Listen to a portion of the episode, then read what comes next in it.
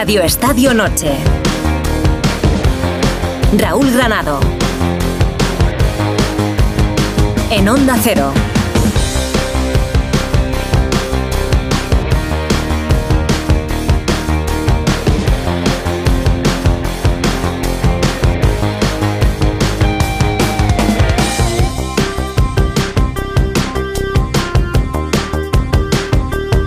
Esta semana, el presidente de la FIFA, Gian Infantino, anunciaba con una publicación en sus redes sociales que el Mundial del año 2034 se celebrará en Arabia Saudí. Dice Infantino que el fútbol une al mundo como ningún otro deporte y que esto es la exhibición perfecta para un mensaje de unidad e inclusión. Y termina diciendo, en un mundo tan dividido y agresivo, el fútbol, el fútbol une como nada más. El problema es manchar el fútbol con esto.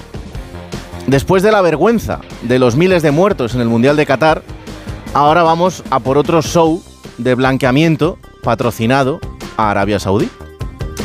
Arabia cuenta con un cuarto del total del petróleo que existe en el mundo. Las últimas grandes conquistas sociales son que las mujeres ya pueden hacerse el pasaporte sin la autorización de su padre o de su marido. Eso sí, de 142 países estudiados, Arabia Saudí está en el puesto 127 en cuanto a igualdad de género. A día de hoy, las mujeres no pueden casarse sin el consentimiento del padre o tutor, ni abandonar su hogar una vez casadas, aunque hayan sido maltratadas. De 180 países, Arabia ocupa el puesto 166 en libertad de prensa. Ahora mismo hay 26 periodistas presos en Arabia por hacer su trabajo. El último de los defensores de los derechos LGTBI ha sido condenado a 500 latigazos. Es uno de los 11 países del mundo que condena la homosexualidad. En 2019 la Agencia de Seguridad Saudí calificó la homosexualidad, el feminismo y el ateísmo como ideas extremistas que deben castigarse con prisión y flagelación. Es el único país del mundo donde sigue vigente la decapitación. Y en 2022, según Amnistía Internacional, 196 personas murieron condenadas a pena de muerte. ¿Sigo? Este es el escenario elegido para unir, como dice Infantino. El asco y la condena deberían ser unánimes, pero ¿qué vamos a decir en España si llevamos celebrando allí la Supercopa de España desde el año 2020? Mientras el único argumento sea el dinero, seguiremos siendo ricos y asquerosamente comprados.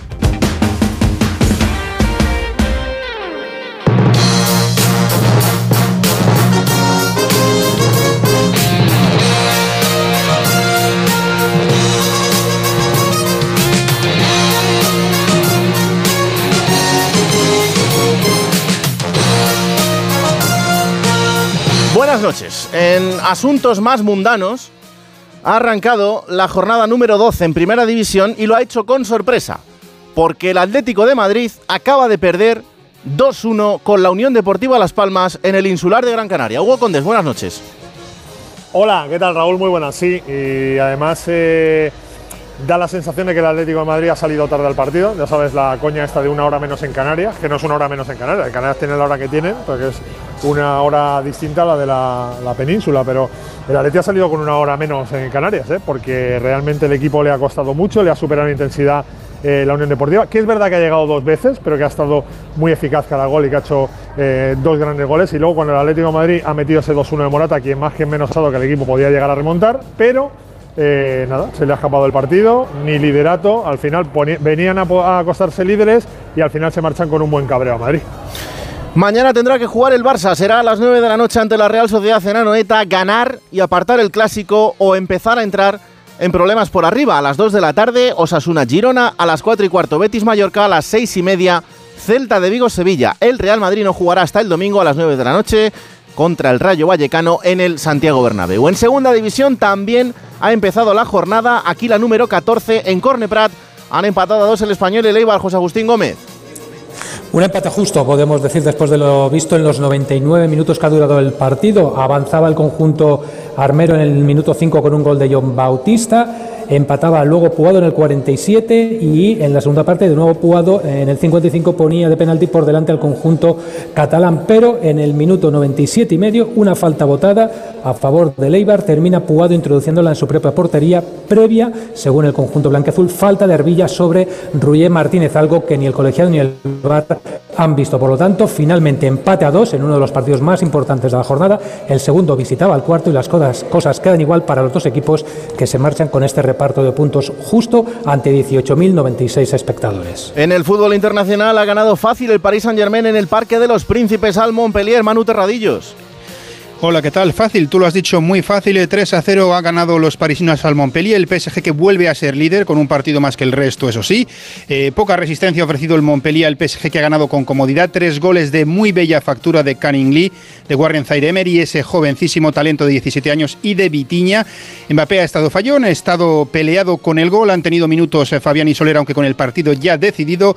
24 puntos eh, para el PSG por 22 del Niza que recibe el domingo al Rennes. La prueba de fuego para el equipo de Luis Enrique será más bien la visita el martes a Milán en la Liga de Campeones. En Italia el Bolonia le ha ganado 1-0 al Alacho. Paco Reyes, buenas noches. ¿Qué tal? Muy buenas noches. En la undécima jornada ha sido el primer partido y ha caído uno de los rivales del Atlético de Madrid en la fase de grupos de la Liga de Campeones con ese gol de Ferguson nada más arrancar la segunda mitad. Fueron titulares en la Lazio Patrick, Pedro y Luis Alberto. Es la quinta derrota de la Lazio, cuatro de ellas como visitante. Líder es el Inter con 25, la Juve 23, Milan 22, Atalanta 19, quinto el Nápoles con 18, 18 ha sumado el Bolonia. Y os cuento también que en Alemania el Mainz ha despedido al futbolista neerlandés de ascendencia marroquí, Anwar El Gassi, por sus declaraciones en apoyo a Palestina. En Fórmula 1 Calificación para el Gran Premio de Brasil. Verstappen saldrá desde la primera posición, Leclerc segundo, Stroll tercero, Fernando Alonso saldrá cuarto y Carlos Sainz octavo. Jornada 6 de la Euroliga de baloncesto. El Barça le ha ganado 80-72 al Panathinaikos, Basconia 84-83 al Partizan y en tenis cuartos de final de París-Bercy. Djokovic le ha ganado 7-5-6-7-6-4 a Rune. El rival en semi saldrá del partido entre Demiñaur y Rublev que se está disputando ahora mismo 4-4. En el primer set, la otra semifinal la jugarán Dimitrov y Chichipas. Radio Estadio Noche. Raúl Granado. Son las 11 y 40 minutos, una hora menos en las preciosas Islas Canarias. Como cada viernes a este programa le pone banda sonora a nuestro DJ particular, el futbolista de primera división en el Rayo Vallecano, Sergio Camello. ¿Qué pasa, Rulo? Buenas noches, ¿cómo va todo? Pues nada, mira, eh, me pillas ahora eh, practicando con la guitarra, que estoy que estoy empezando porque bueno, ya lo intenté hace tiempo y me desesperé y estoy ahora en un buen momento y, que estoy dando caña y me estoy dando un, un, muy buen amigo mío y estoy empezando con la canción de, de Lori Meyers de Emborracharme, que es una canción que, que me ha gustado siempre muchísimo y, y que disfruto mucho, eh, la disfruto con, con mi hermano, con mi novia, con, es una canción que, bueno, que forma mucha parte de, o sea, está muy presente en mi vida y, en cualquier momento eh, me la pongo y me sube el ánimo. Así que hoy vamos con esa canción, espero que la disfrutéis, es muy buena canción para un viernes noche y, espero que, bueno, que la pueda poner después de, del partido del domingo en el Bernabéu porque querrá decir que, hemos rascado algo ahí y que podremos celebrar. Un abrazo muy grande y buenas noches.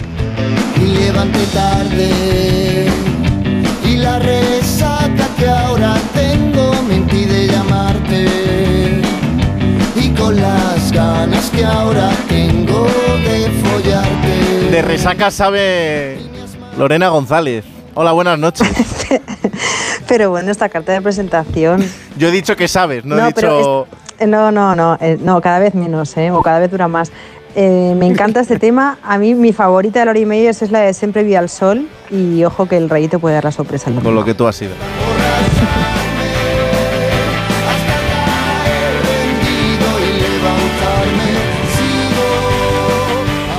Cada vez menos sabe de esto Alberto López Frau. Hola, buenas noches. Te lo iba a decir, a mí ya se me ha olvidado. Buenas noches a todos.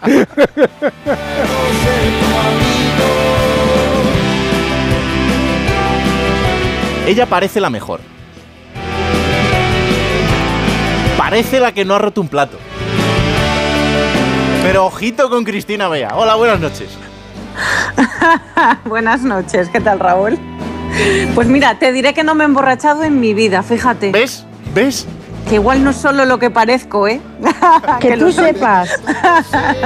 Pido acompañarlo después con vino, beber hasta emborracharme, hasta caer rendido y levantarme. Sigo.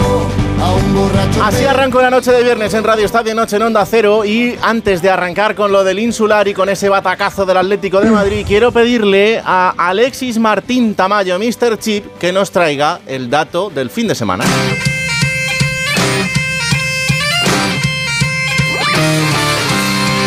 ¿Qué tal, Raúl? Buenas noches. Tenemos que hablar del Girona, que está haciendo una liga impresionante. Llevamos ya casi un tercio del campeonato y ahí siguen los tíos, arriba del todo. Y mañana, con ese partido que tienen que jugar ante Osasuna, podrían ser durante unas horitas líderes virtuales de la Liga Española, porque el Real Madrid no va a jugar hasta el domingo. Fíjate que hace solamente siete años estos dos equipos, Girona y Osasuna, eh, estaban jugando por subir a Primera División, una promoción de ascenso en la que finalmente Osasuna se llevó el gato al agua con un gol de Kenan Codro en Montilivi, aquel Osasuna de Enrique Martín contra el Girona de Pablo Machín, en una eliminatoria en la que pasó lo que pasaba prácticamente siempre en Segunda División, que es que los que llegaban al playoff como peor clasificados eran los que terminaban subiendo. Bueno, el caso es que el Girona eh, ha conseguido en las 11 primeras jornadas nueve victorias. A lo largo de la historia de la liga solamente hay seis equipos que hayan logrado esto. Eh, los tres grandes, el Real Madrid que lo ha hecho 12 veces, el Barça que lo ha hecho 8 veces, el Atlético Madrid que lo ha hecho 3 veces y luego el Español que lo hizo en 1952, el Betis que lo hizo en 1935 y ahora el Girona que lo ha hecho en 2023. Es decir, al margen de los tres grandes, solo hay otros tres equipos, Español, Betis y Girona, que hayan conseguido ganar nueve de sus primeras 11 jornadas en una temporada de, de la liga. El dato que querría destacar es que ninguno de esos equipos, ninguno de todos esos equipos, quedó fuera del top 4 al final de la temporada. 15 fueron campeones, 8 fueron subcampeones, uno terminó tercero, el Atlético de Madrid en la temporada 12-13, y uno terminó cuarto, el español en la 52-53. Si se mantiene esta tradición, vamos a ver al Girona en la Champions League. ¿Qué te parece?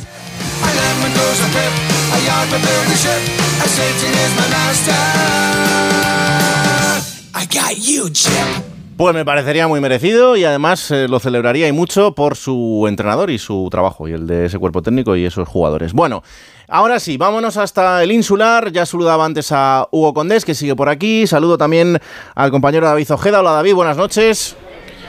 Hola, ¿qué tal? Buenas noches. Y Alejandro Morio, hola Jano, ¿qué tal? Muy buenas. Hola Raúl, buenas noches. Primera reflexión, Jano, de este partido, esta versión del Atlético de Madrid tan atascado en el día de hoy. Sí, sí, yo creo que lo decía antes eh, muy bien Hugo, ¿no? Le ha, costado salir al partido. Yo creo que no ha estado cómodo nunca, salvo ese arreón final de los últimos 10-15 minutos. Espera, Jano, vamos a recuperar ese sonido que me llegas con un eco terrible. Eh, David, ¿qué, qué sensación ha dejado la victoria en la Unión Deportiva Las Palmas? Que, que ha jugado un partido perfecto. Hay que recordar, el equipo amarillo llevaba cuatro victorias en casa en los últimos cinco partidos. Sí, ha dejado una sensación eh, muy eufórica. Incluso ha reconocido el entrenador García Pimienta que su forma de celebrarlo hoy no es la habitual en él, un hombre habitualmente comedido. Desde luego es una victoria importante para la Unión Deportiva porque, como tú dices, venía con buenos resultados tanto en el estadio de Gran Canaria como, como fuera, donde había logrado sus dos últimas victorias ante Villarreal y ante Almería. Pero la de hoy quizás estaba menos presupuestada y que ver al, al equipo a estas alturas, tras 12 fechas de competición, eh, más cerca de los puestos de competición europea que los puestos de descenso después de ascender la- el pasado verano, pues evidentemente genera una satisfacción importante y así ha sido despedido el equipo por esos 30.000 espectadores que han estado hoy en el estadio. Eh, Hugo, ¿qué caras eh, se ven por esa zona mixta? Pues bastante serias, imagínate. Repito que el Atlético de Madrid pensaba marcharse a dormir líder esa noche y se marcha con un rejón bastante importante y con la sensación con el partido muy diferente, pero con la misma sensación que salió de Mestalla, con que si el equipo no está a la intensidad que merece, cualquier equipo se lo lleva por delante. Y ha pasado, no, no estoy llamando cualquier equipo a Las Palmas, porque Las Palmas está muy bien trabajado y ha hecho un partido espectacular y para mí ha merecido la victoria, pero sí que es raro este Atlético de Madrid, la línea que venía y con una semana de descanso, porque recordemos que el Atlético de Madrid en el anterior parón, los problemas que tenía Raúl era que jugaba prácticamente cada tres días, había Mm. futbolistas muy cansados, con mucha acumulación de minutos, bueno, ha tenido una semana entera para prepararlo y ha salido muy frío, demasiado frío, que luego realmente, te lo decía en la portada, Las Palmas tira dos veces y mete dos goles, que normalmente Oblak para alguna, pero esta vez no, no ha parado ninguna de las dos, y que encima te encuentras con ese palo de, Morata o el palo, de- la, sa- la sacada de, de Valles en la primera parte a Riquelme o el palo también en la segunda parte, pero si tú hablas de merecimiento y de lo que ha pasado en el campo, creo que nadie se lleva las manos a la cabeza por decir que Las Palmas ha merecido hoy ganar al Atlético de Madrid.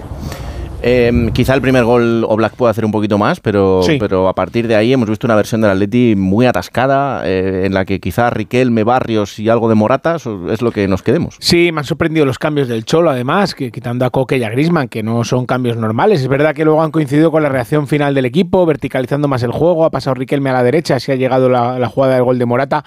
Pero durante muchos minutos el Atleti ha sido incapaz de, de generar peligro. Es verdad que Las Palmas además le ha quitado la pelota. En la primera parte Las Palmas tiene la defensa muy arriba y ahí sí los pasadores del Atleti han conseguido filtrar algún balón, pero en general ha sido un partido bastante pobre del Atleti hasta que se han puesto las pilas los últimos 10-12 minutos, pero ya era tarde. A ver, que aparece un protagonista por zona mixta, que es eh, creo que Oblak. Sí, no parece, se ha roto.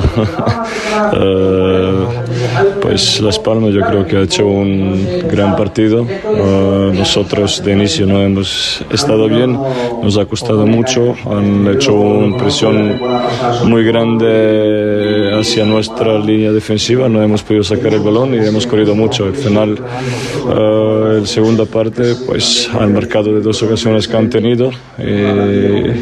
no se puede decir otra cosa que felicitarlos por la victoria y nosotros tenemos que mejorar. Hoy ha dado la sensación que el equipo ya ha empezado el partido mal, espeso, es de esos días que no salen las cosas, no sé qué explicación hay dentro del vestuario.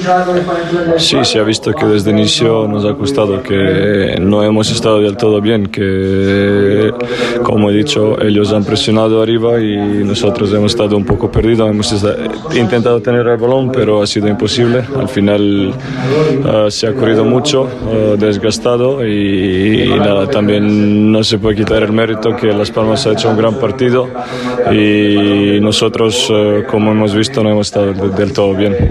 En vuestro caso ha sido cuestión de intensidad, de ideas, ¿de qué?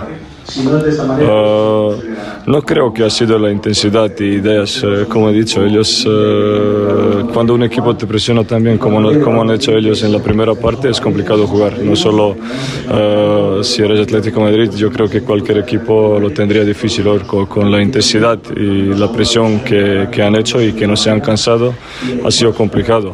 El primera parte, parte, bueno, empatamos, luego entramos, han marcado rápido y hemos ido a buscar la victoria, han marcado otra vez y al final son dos golpes duros que es difícil levantarse y, no hemos conseguido remontar.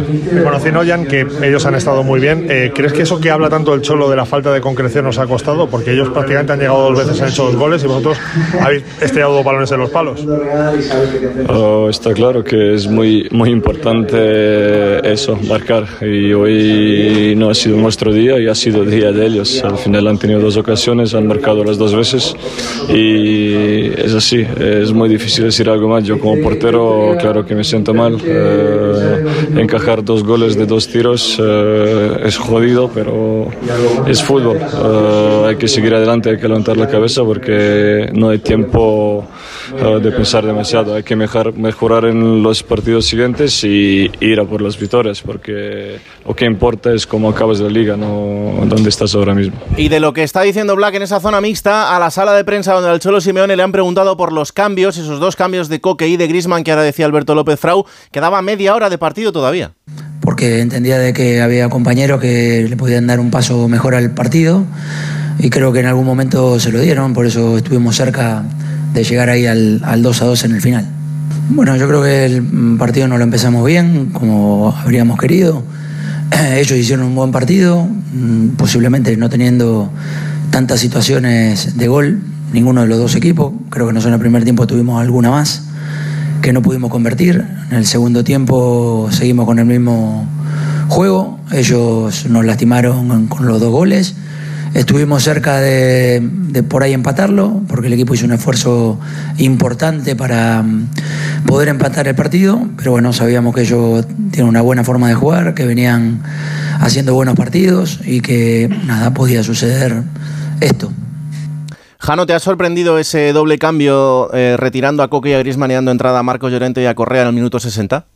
Sí, me ha sorprendido, como decía ahora Frau, ¿no? Eh, Los dos a la vez, en el minuto 59 con 40 minutos por delante, los dos jugadores más importantes del equipo, ¿no? El que lleva la manija y el que genera todas las eh, jugadas de peligro en ataque.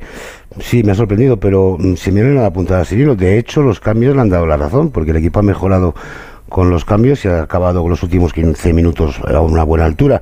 Yo creo que el Atlético de Madrid no ha jugado bien porque no ha podido hacerlo, porque se ha encontrado un equipo que ha jugado muy bien, la Unión Deportiva Las Palmas, eh, Simeone, y esto es información, además te lo digo porque lo sé, no le gustó nada a Simeone el ambiente que había ayer de, bueno, si mañana se gana, sois líderes, tal cual, eh, mm, tenía mucho respeto a este partido, no había más que verle la cara antes del mismo cuando estaba en el banquillo y el Atlético de nunca estuvo cómodo. Al final, la calidad de los jugadores que tiene, pues ha conseguido que con el gol de Morata todos pensaran que iba a haber tiempo para remontar. De hecho, casi se consigue con esa jugada final de Barrios, ese disparo tremendo que saca el portero y Morata eh, en una buena acción manda al larguero, pero no siempre se tiran las cosas de cara y hoy no le tocaba al Atlético. Eh, en fin, habrá que esperar y mejorar porque seguro que hay cosas que mejorar. Yo hoy, esa primera hora no me ha gustado nada, la verdad me ha parecido un equipo espeso, sin ideas y ramplón. Es que, eh, Lorena, Cristina, es evidente que los partidos hay que jugarlos y hasta que no terminan, pues oye, eh, no, sabes muy bien qué va a pasar, pero lo que se le pide a este Atlético de Madrid es que responda en días como hoy y ante oportunidades como esta. Yo creo que no ha sabido y no ha podido. O sea, se le veía una impotencia al Atlético de Madrid que, que los cambios que estaba diciendo Jano que le podían haber dado, que ha mejorado el Atlético de Madrid, yo creo que ha mejorado porque, bueno, pues ha metido una marcha más, una reón más final, porque tenía la opción de, de- de empatar el partido, pero tampoco he visto yo una mejoría en ningún momento. Creo que el centro del campo ha sido siempre Las Palmas, que al Atlético Madrid le ha costado salir constantemente, o sea, cuando intentaba jugar, salir, o sea, salir jugando con el, con el, con el balón, mm, ha estado muy torpe, no ha podido, con Hermoso muy imprudente. Eh, yo a- me, me ha encantado escuchar a Oblak que salga en zona mixta porque creo que ha sido eh, es raro ver a Oblak en el día de hoy. Creo que no ha sido un fallo en, un gol, sino los dos, que también va el segundo por, por su palo. Creo que han estado todos muy fallones eh, y, y voy más allá, ya no, ya no solo esos dos cambios, es el de Paul, el de Bitzel, yo no sé si es para meter más energía, pero son dos jugadores que te asientan mucho el equipo y que te meten también mucha, mucha potencia. Eh, he visto un Atlético Madrid muy, muy incompetente, ¿no? no poco competitivo, ¿no? sino que, que no podía. Y cuando le quitas el balón al Atlético Madrid, pues sufre mucho. Yo a Griezmann lo dejaría siempre en el campo, porque al final es el, es el más diferencial y cuando no estás haciendo un buen partido, pero aún así tienes que ganar en algún duelo o, o en un ese uno contra uno de a ver quién tiene más calidad, pues yo creo que con un futbolista como, como Griezmann te puede marcar la diferencia. Bueno, creo que, que el Atlético de Madrid, y ya lo venía avisando el Cholo, que esas flores no le gustaban, eh, pues eh, ha vuelto a ser el Atlético de Madrid, que cuando está más arriba y cuando parece que funciona y que confiamos mucho en él, de repente tiene este tipo de partidos que bueno que te baja un poquito al, al mundo un poco más mundano, ¿no? Hmm. Cristina. Era una muy buena oportunidad porque llegaban eh, eh, terceros, se podían poner líderes, esos tres puntos solo de distancia con el Real Madrid y el Girona. Y no solo eso, sino que estamos a viernes, les permitía afrontar con otra calma el fin de semana, pensar en la Champions y en el Celtic con una holgura ¿no? deportiva y, anímica de un Atlético de Madrid que volvíamos a hablar, sobre todo esta semana, de que tenía todas las opciones, eh, tanto en Liga como, como en Europa, y este batacazo, bueno, yo creo que, que hay que analizarlo, ¿no? Porque lo ha dicho, lo ha dicho Blanc muy claramente, no nos han dejado jugar, se nos ha complicado la salida de balón, hemos visto cómo ha sufrido Hermoso con el segundo gol, el propio guardameta, ¿no? Lo decía Lorena, el primer tanto que le pilla con un pie demasiado a, la izquierda, estaban todavía, yo creo, viendo si había salido o no el balón por, por banda y luego en el palo corto el segundo, el segundo tanto al final. Yo creo que han sido un cúmulo de concatenaciones, una parte de gran mérito de Las Palmas, pero también de demérito ¿no? del Atlético de Madrid, en el que yo tampoco he entendido eh, esos dos cambios, por mucho que diga Diego Pablo Simeone que sí, que los jugadores que, que habían entrado al campo habían conseguido mejorar eh, el partido. En realidad le estaba funcionando lo que estaba haciendo, entre comillas, porque tanto Coque como Grisman, los dos sustituidos, estaban conectando muy bien con Rorro Riquelme, que estaba generando las ocasiones, las dos más claras habían sido suyas por la izquierda. Es cierto que le ha cambiado de banda y ahí ha conectado mucho más con Morata, que ha marcado el gol y ha tenido peligro, pero también estaba llegando por la izquierda. Inoperante, inoperante un Atlético que tenía una grandísima oportunidad y también, como decimos, hay que reconocer el mérito de, Las Palmas con eh, cinco victorias en los últimos siete partidos y que llegaba como el tercer equipo que menos goles encajaba, ¿no? Precisamente junto al Atlético de Madrid y el Real Madrid. Mm. Eh, ¿Veis a, por ejemplo, De Paul muy lejos de su nivel? Hoy no ha estado bien, la verdad. Es que realmente en medio campo el Atleti no ha estado fino, salvo Pablo Barrios, que sí me ha gustado. ¿eh? Ha hecho un disparo en la ocasión que se le va luego a Morata al palo al final. El disparo viene de él. En la primera parte filtra un par de balones interesantes, pero hoy no, no ha hecho su mejor partido Rodrigo de Paul, ni mucho menos. Bueno, Rodrigo de Paul todavía está intentando alcanzar su nivel. Eh, le está costando demasiado, ha salido de lesión, eh, ha tenido una situación también personal que, bueno, pues que se le ha ido complicando. Yo lo único que podría rescatar del Atlético de Madrid en el día de hoy es efectivamente es Barrios y, y Riquelme. El resto, bueno, eh, Jiménez cuando ha salido ha vuelto a estar muy enfrascado en, en ese tipo de jugadas que en los que él se mete y bueno, pues se pierde tiempo, al final se traba aún más el partido. Yo es que no he visto en ningún momento, salvo los últimos 10 minutos, porque, porque de una forma ya natural eh, y previsible, yo no he visto en ningún momento al Atlético de Madrid eh, que se pudiera meter en el partido. O sea, lo he visto fuera constantemente. Jano, decías que te oía por no, debajo. que, eh, que, que Barrio, vamos, yo estoy de acuerdo que Riquelme ha sido lo más positivo del Atlético de Madrid, Sí, hoy, tanto por izquierda como por derecha, como decía Bea cuando ha entrado Galán por Nahuel Molina, ha desbordado, ha puesto buenos centros, ha, creado peligro, ha sido un puñal y no lo tenía fácil además en el día de hoy. Y Barrios también ha hecho un buen partido, pero fijaros que en el 2-0 es un balón comprometido que le centra Hermoso, pero Barrios lo pierde. Eso es la asignatura pendiente de este jugador y es por lo que Molina, por lo que Simene todavía está un poco temeroso de darle ese puesto de, de ancla, ¿no? De, de coque en el equipo y por eso le pone de interior normalmente. Yo creo que es algo que tiene que mejorar, pero realmente sí, yo creo que la, la primera hora ha sobrado y luego si os fijáis en la primera parte no puede ser, el que- es que lo he estado contando, el que más balones ha tocado del Atlético de Madrid ha sido Savic. Si la salida de balón del Atlético de Madrid la tiene que hacer Savic, apague y vámonos. ¿Y cómo está Savic, Jano? Y encima eso. Es que está fatal, ¿eh? Fatal, fatal. Sobre todo está llegando tarde. Está tardísimo. Le ha puesto, ahora no recuerdo el jugador de la Unión Deportiva que ha sido, le ha puesto el pie en el cuello, que si son dos centímetros más le, le rebana la la cabeza, afeita. ¿eh? Sí, sí, la afeita, la afeita, la afeita al ras. Déjame que cierre el estadio. ¿Hubo algo más desde allí? Sí, te quería eh, ahondar en una cosa que ha dicho Jano muy interesante sobre que no le gustaba nada a Simeone toda esta semana y todo este rollo que ha habido. Eh, me quedo con una frase que ha sido la última en la rueda de prensa, en la que un compañero, eh, Miguel Martín Talavera, le ha preguntado, le ha dicho, oye, ¿crees que todo esto que se ha hablado esta semana de poder ser líder y tal le ha podido influir al equipo? Entonces, ha echado una sonrisa de esas que conoce Jano perfectamente, ha mirado al periodista y le ha dicho, eh, llevo muchos años en el fútbol y todo puede suceder. Y se ha levantado.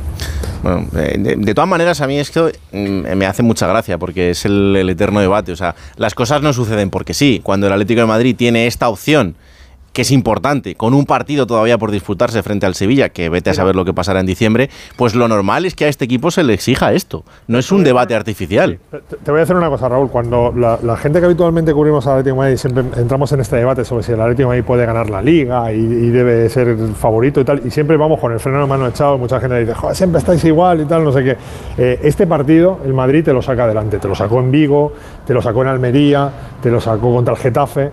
Este partido el Barça te lo saca adelante, te lo sacó en Pamplona, te lo sacó contra el Celta y al Atlético Madrid le cuesta mucho. Por eso los que habitualmente vemos al Atlético Madrid vamos con el freno de mano echado y solo en determinados momentos te decimos está para pelear la liga porque le debemos sacar estos partidos. Bueno, pues el partido de hoy te demuestra que todavía igual no está para sacar estos partidos. Claro, pero si, si vosotros, de los que yo me fío totalmente, porque es evidente, estáis eh, cada día con, con esta gente, sabéis que esto es así, igual es un problema de ellos, del cuerpo técnico y de los jugadores, de cómo enfrentan este tipo de partidos y que, y que en sus manos está, evidentemente hay un rival, insisto, y, y- un partido por jugar. pero el que esto no suceda, o al menos intentarlo. Porque la, la manera en la que el Atlético de Madrid ha encarado el partido de hoy desde que ha arrancado eh, no es una cuestión del debate creado por la prensa, es una cuestión de los que de juegan el partido. Y, y de hecho, Raúl, en la última rueda de prensa, tras la victoria frente al Alavés en el Metropolitano, yo le pregunto a Simeone por la regularidad, que es esa palabra tan demandada que él siempre pide, Mm. después de seis victorias consecutivas, y me dice que sí, que está muy contento con el equipo, pero me dice dos veces, lo que tenemos que hacer es cuidar esto. Esto hay que cuidarlo. ¿Para qué? Para evitar despistes como, en el, como el día de hoy, ¿no?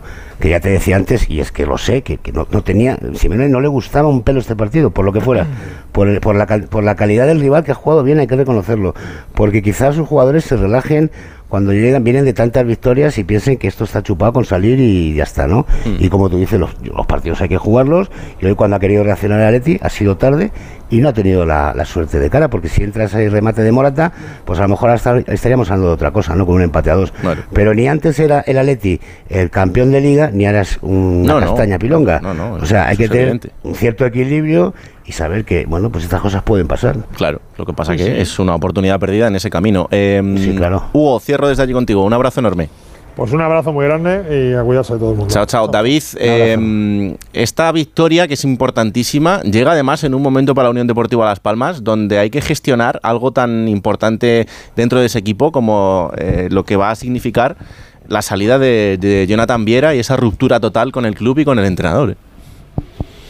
Sí, aunque él haya intentado disfrazarlo también de un asunto personal las últimas semanas, es cierto que hay una ruptura total con el entrenador más que con el club. El presidente Miguel Ángel Ramírez sigue presumiendo de ser gran amigo del futbolista, pero está claro que no va a jugar y hace semanas incluso que se niega a recibir García Pimienta eh, preguntas al respecto de Jonathan Viera. Lo cierto es que es un momento muy difícil, pero como tú estás diciendo, la respuesta que ha tenido el equipo desde ese momento ha sido ganar todos los partidos que ha competido. Por lo tanto, está superando ese trauma, sin duda alguna, esa ruptura con un futbolista que evidentemente eh, tiene mucho ascendente. eh, lo tenía más antes sobre sus compañeros, pero también sobre la grada del Estadio de Gran Canaria y sobre todo le permite eso, tener un bagaje de puntos en este momento de la competición con el que a lo mejor no contaba la Unión Deportiva y con la que incluso muchos aficionados pensaban que no podía llegar después de las primeras semanas y lo que costó conseguir su primer triunfo en la categoría. Así que oro puro lo que ha sacado la Unión Deportiva con ese triunfo de hoy, con esos tres puntos tan importantes. Pues ala, a disfrutar del fin de semana. Un abrazo enorme, David.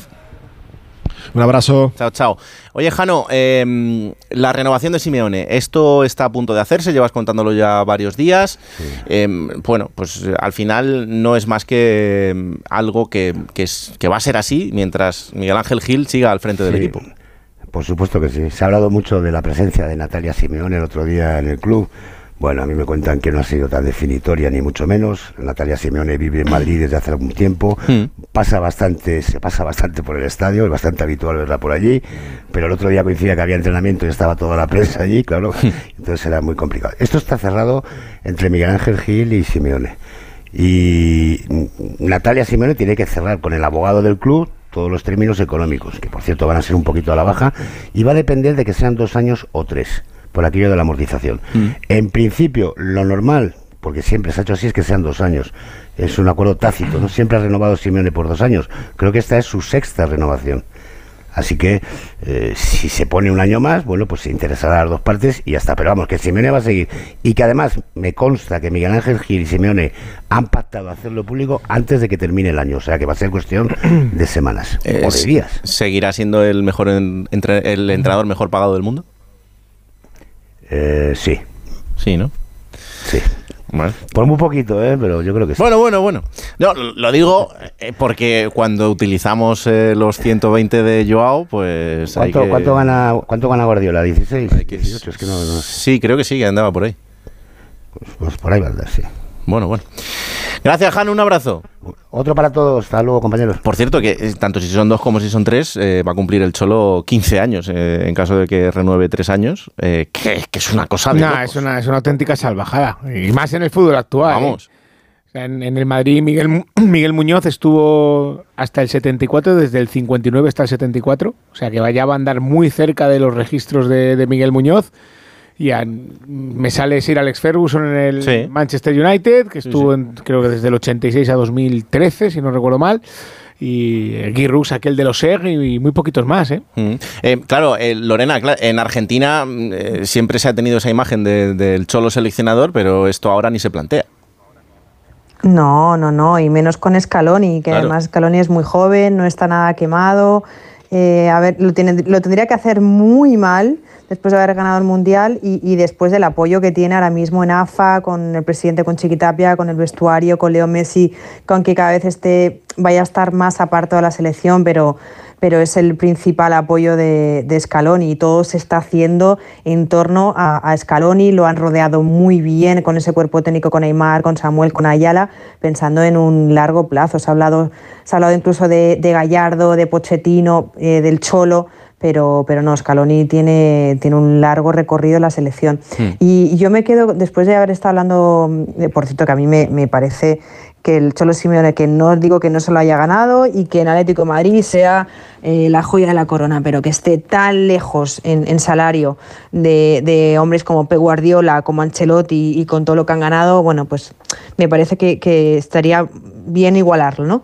Pero yo me quedo con, con la reflexión que ha hecho Hugo que, que al final, o sea, la templanza esa que tiene que, que debe tener Atlético de Madrid para no presuponerse como un, cam- un campeón de liga, tiene que ver con eso, porque hay partidos en los que el Real Madrid está haciendo un partido horroroso, pero tiene esa calidad individual o tiene esa mentalidad o se encuentra cómodo empezando incluso el partido perdiendo y tienen esa confianza de que va a remontar y es de no pasa nada, estamos haciendo un patatal de partido, pero o nos aparece Bellingham o nos aparece eh, Valverde o Cross, el que sea. Pero Atlético en Madrid por eso nos vuelve siempre a, a bajar los humos porque siempre hay un partido de estos que, que no lo saben sacar. Eh, a mí me sorprende mucho el Atlético de Madrid porque creo que ya está muy rodado y que tiene gente veterana que debería eh, darle la vuelta a ese tipo de encuentros. Que te quitan la pelota, ok, que te incomodan, que te presionan, pero mm, bueno, pues tirar de balón parado o tirar de un, contra, un contragolpe más, más letal. No sé, eh, veo que el Atlético de Madrid no se sabe reponer en esos momentos y creo que el Cholo Simeone lo sabe perfectamente. Bueno, pues eh, el Atlético de Madrid tenía en su mano ser el primero en meterle presión, por ejemplo, al Barça y no lo ha hecho. Así que vamos a hacer una pausa y vamos a Barcelona. Radio Estadio Noche. Raúl Granado. Radio Estadio Noche. Raúl Granado. Una guerra de besos que a ti te pone loquito. La camisa que dejaste, yo esa no me la quito. Vuelve a darme un besito, baby, a quererme bonita. Yo quiero devolverme ese veranito, bailando como tú y yo. Sin nada Seguimos poniéndole ritmo a la noche del viernes y mañana quien tiene que tener ritmo y mucho es el Fútbol Club Barcelona que tendrá un partido importantísimo en Anoeta frente a la Real Sociedad y que ganarlo además eh, sería olvidar todo lo que ha pasado en los últimos días. Hola Alfredo Martínez, buenas noches. ¿Qué tal? Buenas noches, eh, Raúl. Y además, eh, con este pequeño balón de oxígeno que le da el Atlético Hombre, de Madrid, ¿no? Que hombre. quieras que no, es un pequeño alivio, ¿no? Sí, sí, tal, sí, tal y como vienen las cosas. No, no, desde luego que sí, que así lo está haciendo. A ver qué hace el Girona a las 2 de la tarde en el partido frente a Osasuna. Ujú. Pero Todo ayuda. sí, eso le va a marcar un poco el, el camino al Barça a, partir de las 9. Eh, en un día en Barcelona en el que yo, ¿qué quieres que te diga? Desde fuera, eh, la rueda de prensa de Xavi también me ha llegado a sorprender un poco porque, porque no, no- no entiendo eh, quizá el, el- el alto nivel, aunque el nivel de exigencia en el Barça y en el Madrid siempre es el máximo, pero joder, que, que tampoco lo veo tan mal al equipo ni, ni los últimos partidos. Bueno, eh, vienes de perder con el Madrid, que es tu directo rival. eh, vienes de unas declaraciones de Gundogan que han abi- abierto un poco la, la herida más si cabe y de señalarte la situación en la que estás. Es verdad lo que dices de que el equipo ha tenido muchas lesiones, muchas bajas, muchas ausencias, pero fíjate lo que comentábamos, si hubiera ganado el Atlético de Madrid, si se le dan malos resultados esta semana, que viaja a San Sebastián, que es un campo donde puedes perder, aunque los últimos tres años se haya ganado, te pones a siete puntos. Son cifras importantes de un Barcelona que es vigente campeón de liga y que tendría un panorama complicado en el futuro. ¿no? Yo, yo entiendo un poco que van por ahí. Y sobre todo esa sensación que se ha generado en el ambiente, que es lo que hemos mm, un poco tratado de plasmar en la rueda de prensa, de que no había suficiente autocrítica en el Barcelona, que había condescendencia, de que a lo mejor el propio mensaje de Xavi Hernández no era lo contundente, ¿no? De tal manera que el entrenador, yo creo que se ha sentido también un poco molesto, eh, primero con, esa situación, luego con que si los lesionados no se recuperaban. Y fíjate, vamos a escuchar la reflexión del propio técnico que en algún momento llegó a decir, oye, que yo sé lo que es el Barça, a mí no me vais a contar lo que es entrenar a este equipo y que si los, resultados no son buenos pueden destituirme. Pero él, él hablaba sobre respecto a la crítica, la autocrítica, la complacencia y el nivel de exigencia del Barça. Sé dónde estoy, hay una exigencia tremenda, pero bienvenida sea. Si yo estoy encantado, estoy feliz. No, no estoy enojado para nada. ¿eh? Estoy feliz, estoy contento, creo que vamos por el buen camino, insisto. Ya nos pasó el año pasado y hay durante la temporada hay baches, hay periodos donde las cosas pues no salen y tienes que ir gestionando esto como entrenador. Veo al equipo muy preparado para, para girar esta situación, que son cuatro puntos. No estoy molesto y menos, menos con vosotros. ¿eh? Os quiero, os quiero mucho.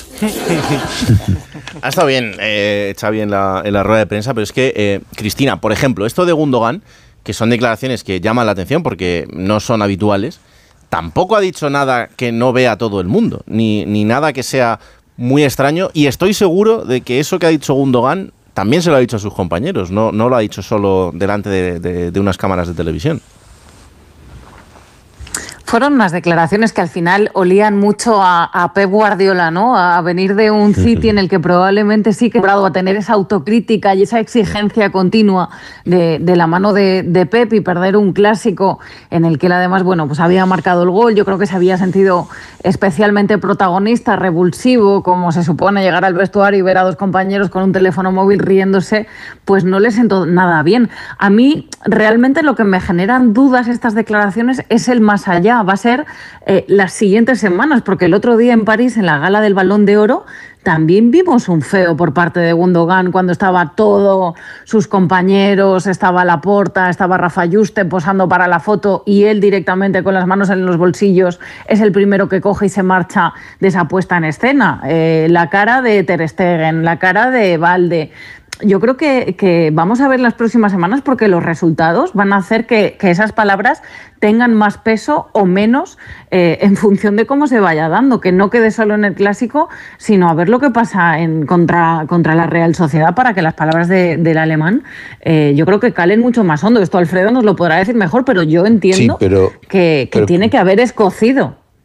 Pero hay un, un par de matices, Cristina. Eh, es verdad lo que tú dices, estoy de acuerdo con lo de Guardiola, me parece que huelen mucho a Guardiola, ese perfeccionismo, ese ganar. Pero luego hay dos matices. Uno, eh, el detalle de la fotografía que a todos nos pareció feísimo, por lo que se explica.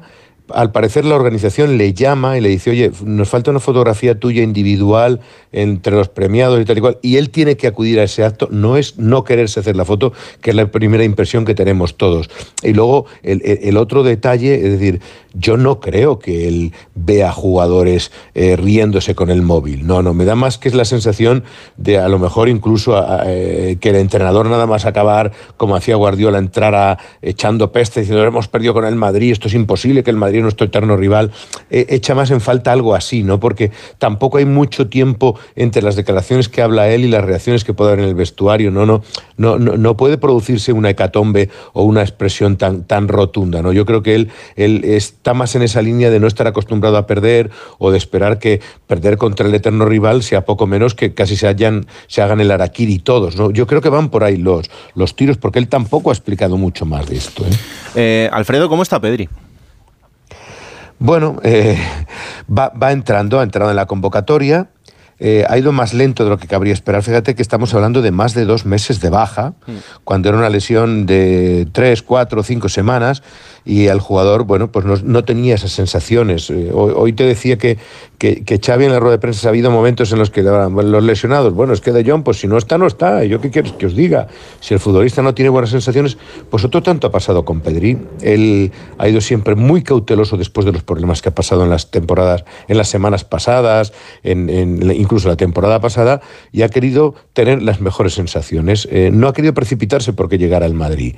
Y ahora, al parecer, bueno, pues ya tiene buenas sensaciones como para jugar por lo menos sus 20, 30 minutos, ¿no? Porque hay que tener en cuenta que llevan más de dos meses de baja y se le espera, como haga en mayo, fundamental para, para la recuperación del equipo, como decías tú, en este partido tan trascendental como es el que se va a jugar en Anoeta, ¿no? No sé, no sé exactamente qué, qué compañera de relevo ha hablado estos días con, con Pau Torres. Ah, sí, Cristina Bea. Em, ¿Qué te dijo de, qué te dijo de Pedri? Levanto la mano. ¿Qué te dijo de Pedri? Pues mira, me, Me sorprendió mucho, me sorprendió mucho esa sinceridad y esa, y esa honestidad de, de Pau Torres, eh, reconociendo que el problema vamos a decir problema en general, los problemas físicos que está arrastrando Pedri vienen desde el verano de 2021, de esa temporada en realidad. Eh, Pau se convirtió en el futbolista europeo con más minutos esa campaña, recordemos, eh, con, con la Europa League, con la Eurocopa, con los Juegos Olímpicos, con la Supercopa, y en el caso de Pedri fueron prácticamente también casi 6.000 minutos, los dos fueron muy a la par esa campaña. ¿Os acordáis de aquellas fotografías en las que Sí, se sí, hablaba de un Pedri demacrado, todo. de si no tenía una buena cara, las prórrogas. Bueno, es que Pau reconoce en esa charla que llega a perder 5 kilos y medio en ese verano.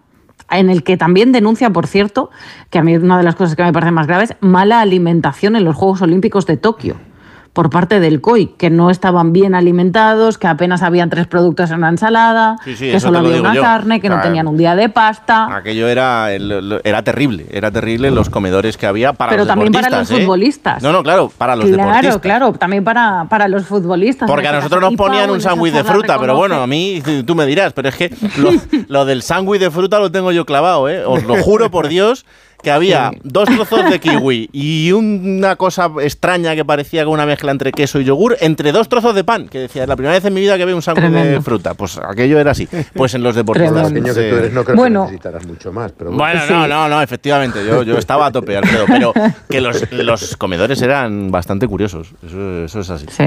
Bueno, pues al final entra alimentación y luego sobrecarga de minutos, ¿no? Eh, eh, Pau reconoce que ha hablado con Pedri en estos meses porque él siente que aquel desgaste de aquella temporada todavía le sigue lastrando, porque Pau confiesa que es una Emery el que le obliga a parar. Le dice que no va a permitir que tenga lesiones y que no recupere la forma, que necesita vacaciones.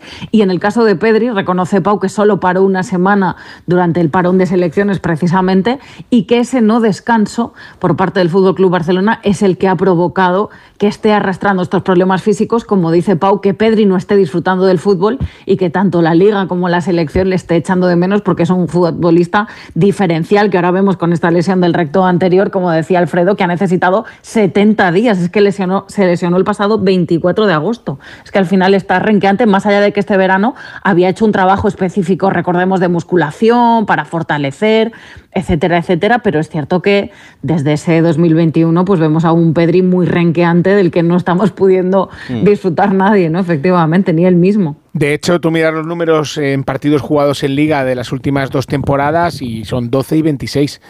O sea, que son unas cifras para un, chav- para un chico de 19, 20 años escasísimas. La mayoría de jugadores que hicieron aquella salvajada, pero para mí lo es, eh, de disputar Eurocopa y Juego Oro, han terminado pagando. Fijaros, Dani Olmo, por ejemplo, también. Ha habido varios jugadores que, que lo han terminado pagando. Y, pero el problema, además de las lesiones de Pedri, es que son lesiones muy traicioneras.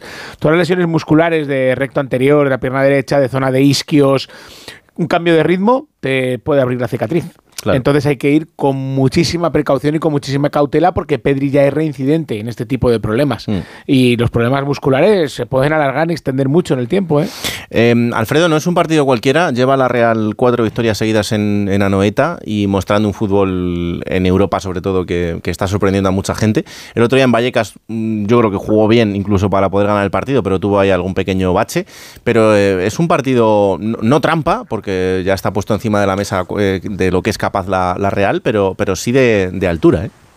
Bueno, y, si te fijas en antecedentes, si hablamos de aquel enero en el que Messi quedó en el banquillo, el Barcelona perdió y se eh, generó aquella catarsis que casi le cuesta el puesto a, Luis Enrique, en la que, por cierto, Xavi tuvo un papel importantísimo porque fue a casa del presidente Bartomeu a hablar con él para decirle, oye, esto hay que arreglarlo porque se nos va de las manos. Terminó ganando la liga el Barça, precisamente. Pero fíjate, tenemos dos estadísticas. Una, la Real lleva 15 partidos sin perder, esos cuatro que tú comentabas, pero lleva 10 victorias y 5 empates como local en Anoeta. Y el Barcelona, por contra, fíjate, lleva tres victorias consecutivas en las tres últimas victorias, en las tres últimas visitas, lo cual también, de, bueno, son datos mm, muy extraños porque es un campo que siempre se le ha dado mal al Barcelona, pero curiosamente las tres últimas temporadas ha ganado con relativa, entre comillas, comodidad, ¿no? Vamos a ver por dónde sale. Yo creo que la Real viene muy bien, mejor que el Barcelona. Y que, y que el Barça no llega en la, en la mejor de las, de las situaciones. Pero nunca sabes por dónde te va a salir todo, todo esto. Lo que sí creo es que esa exigencia le va a presionar al Barcelona. Vamos a ver si Lewandowski ya es titular, vamos a ver si Rafinha ya es titular, vamos a ver qué nivel presenta Pedri después de esos 71 días de baja y se espera que por lo menos el Barcelona reaccione positivamente a la, a la derrota ante el Real Madrid, aunque no fuera un partido en el que mereciera perder, ¿no? No, no, eso está claro. Eh, Lorena, ¿estás entendiendo la crítica a Oriol Romeu? Bueno, eh, incluso Xavi hoy quizás sí que le ha faltado un poquito de contundencia, ¿no? Ha dicho que mentalmente sí que está preparado, pero que, que, bueno, que es una cuestión de rendimiento. Yo creo que si es eh, titular ante la Real Sociedad es por, por falta de, de, jugadores, porque si no ya se ha visto que a Ori- a Oriol Romeu le viene grande en muchas ocasiones eh, el Fútbol Club Barcelona. Eh, lo que sí, con respecto a lo de lo de Gundogan que estábamos hablando, Xavi está muy alineado con el discurso de Gundogan. O sea, no es que no es que viese que, los jugadores pasaban, pero sí que estar mucho más, y voy a decir un taco porque ya es tarde, mucho más encabronados porque, te, porque has hecho un buen partido, porque has podido rematar al Real Madrid y al final te han, acabado ganando. Entonces esperaban que estuviesen mucho más cabreados y no lo estaban. Eh, eh, Gundogan es el primero también que hace autocrítica y Xavi está mm, muy del lado de Gundogan en, en ese tipo de declaraciones. A la espera también de, de Frankie de Jong, que ha dicho que sigue con dolor, con lo cual no va a poder estar. Y con Pa- Pedri, parece- por lo- todo lo que estamos hablando. Lorena, Parece, Lorena, me temo que hasta después del parón no va a volver de John. O sea que las sensaciones han sido tan malas. Claro, le queda al Barcelona el partido con el Shakhtar, que tampoco es crucial, y el del Alavés. Y creo que van a ir con tanta prudencia que hasta después del Claro. parón de selecciones no volveremos a ver a De Jong con el Barça. ¿eh? Claro, y con Pedri, por todo lo que estáis contando, pues lo mismo, y yo creo que es un bien para el jugador a largo plazo, hay que pensar a largo plazo en un futbolista como Pedri, eh, que estamos, al fin y al cabo, estamos en el mes de noviembre, no estamos en abril, por el, fútbol, por el, por el bien del fútbol español, por el bien de todos, yo creo que, que con Pedri cuanto más cautos mejor, ya da igual que esperar un par de semanas más y volver realmente con, con cierta seguridad que, vol- que volverá a poner en riesgo a- la musculatura de este futbolista. No, no, desde luego. Eh, Alfredo, el otro día te escuchaba que en esto de Oriol Romeo incluso se están empezando a plantear poder fichar a alguien en, en el mercado de invierno. En el mercado de invierno complicado porque no van a tener fair play, porque no van a tener... Pero sí es verdad, eh, coincido en lo que estaba comentando Lorena en todos los aspectos, eh, en el club mm, esperaban más de, de Uriol Romeu y claro, el nivel de exigencia, dices, es un gran futbolista en el Girona. Yo, yo creo que la ausencia de De Jong, precisamente que estábamos comentando, le ha penalizado mucho, porque claro, cuando tú tienes a un jugador tan descomunal como De Jong al lado, te tapa muchísimas cosas, ¿no? Y, evidentemente en el arranque de la temporada nos gustó. A mí me pareció que en los primeros partidos cumplía con creces, pero sin De Jong se le ha visto al Uriol Romeu más vendido, ¿no? Má- Más, a merced y a la intemperie, ¿no? Ante un centro del campo como el de otros equipos que le han generado ciertos problemas. Y ha generado esas dudas, ¿no? Ese puesto en el Barcelona, que no deja de ser el que ostentaba Busquets, tiene un nivel de excelencia extraordinario, de exigencia, porque el Barcelona, el medio centro, era poco más o menos que el Santa Santorum, ¿no? Y yo creo que sí, yo creo que está bastante señalado. Pero no, no, me- no me atrevería a decir que el Barcelona ni lo va a poder intentar porque no puede, ni creo que se plantee ahora mismo. El único jugador que llegaría en el mercado invernal en el Barça sería Vitor Roque, si esas maravillas del fair play se lo permiten. ¿eh? Es que la sombra de Busquets es muy alargada y es muy difícil para Oriol Romeo. Además, este Barça eh, a veces se parte, es un equipo muy ida y vuelta y eso a él le perjudica muchísimo. Lo que dice Alfredo de De Jong, que estoy totalmente de acuerdo, porque le abarca todo el campo que él no puede abarcar. Y probablemente, pues al final en el Girona no estaba acostumbrado a jugar el tipo de partidos que tiene que jugar en el Barcelona y a lo mejor ante el tipo de rivales y en competiciones que tiene que jugar más a menudo el Barcelona. Entonces yo creo que es un buen complemento, es un jugador que está por, porque entiende bien la filosofía de juego del Barça, pero claro, lógicamente anda lejos de- del mejor mediocentro que podría tener ahí el Barça, claro. Eh, Cristina, ¿qué te apetece ver mañana de esta Real Sociedad? Pues me apetece ver a Cubo, que yo creo que está especialmente enchufado. Me apetece ver a, a Oyarzábal. Fíjate, hablamos tanto de la vuelta de los futbolistas de, de lesión y en el caso de Oyarzábal, revisaba el dato esta tarde, volvió a jugar el 31 de diciembre del año pasado y hasta ahora hasta esta temporada, que lleva ya esos siete goles en, en 14 partidos, no se está viendo su mejor versión. Hay que tener paciencia con estos retornos ¿no? de, de los futbolistas, pero creo que puede ser también un muy buen partido para, para él, para una Real Sociedad que, como decía Alfredo, mantiene esa racha tan imponente en casa. Hmm. Y yo espero una Real Sociedad muy, muy, muy atrevida. Lo decía hoy Manuel Alguacil también en su rueda de prensa, que, que lo normal es perder y que si quieres intentar ganarle al Barça tienes que ser atrevido, tienes que eh, buscar eh, el balón y las oportunidades y que eso te pueda acarrear que como el año pasado te anoten cuatro. Entonces yo espero un partido muy, muy, muy vistoso con una Real que yo creo que está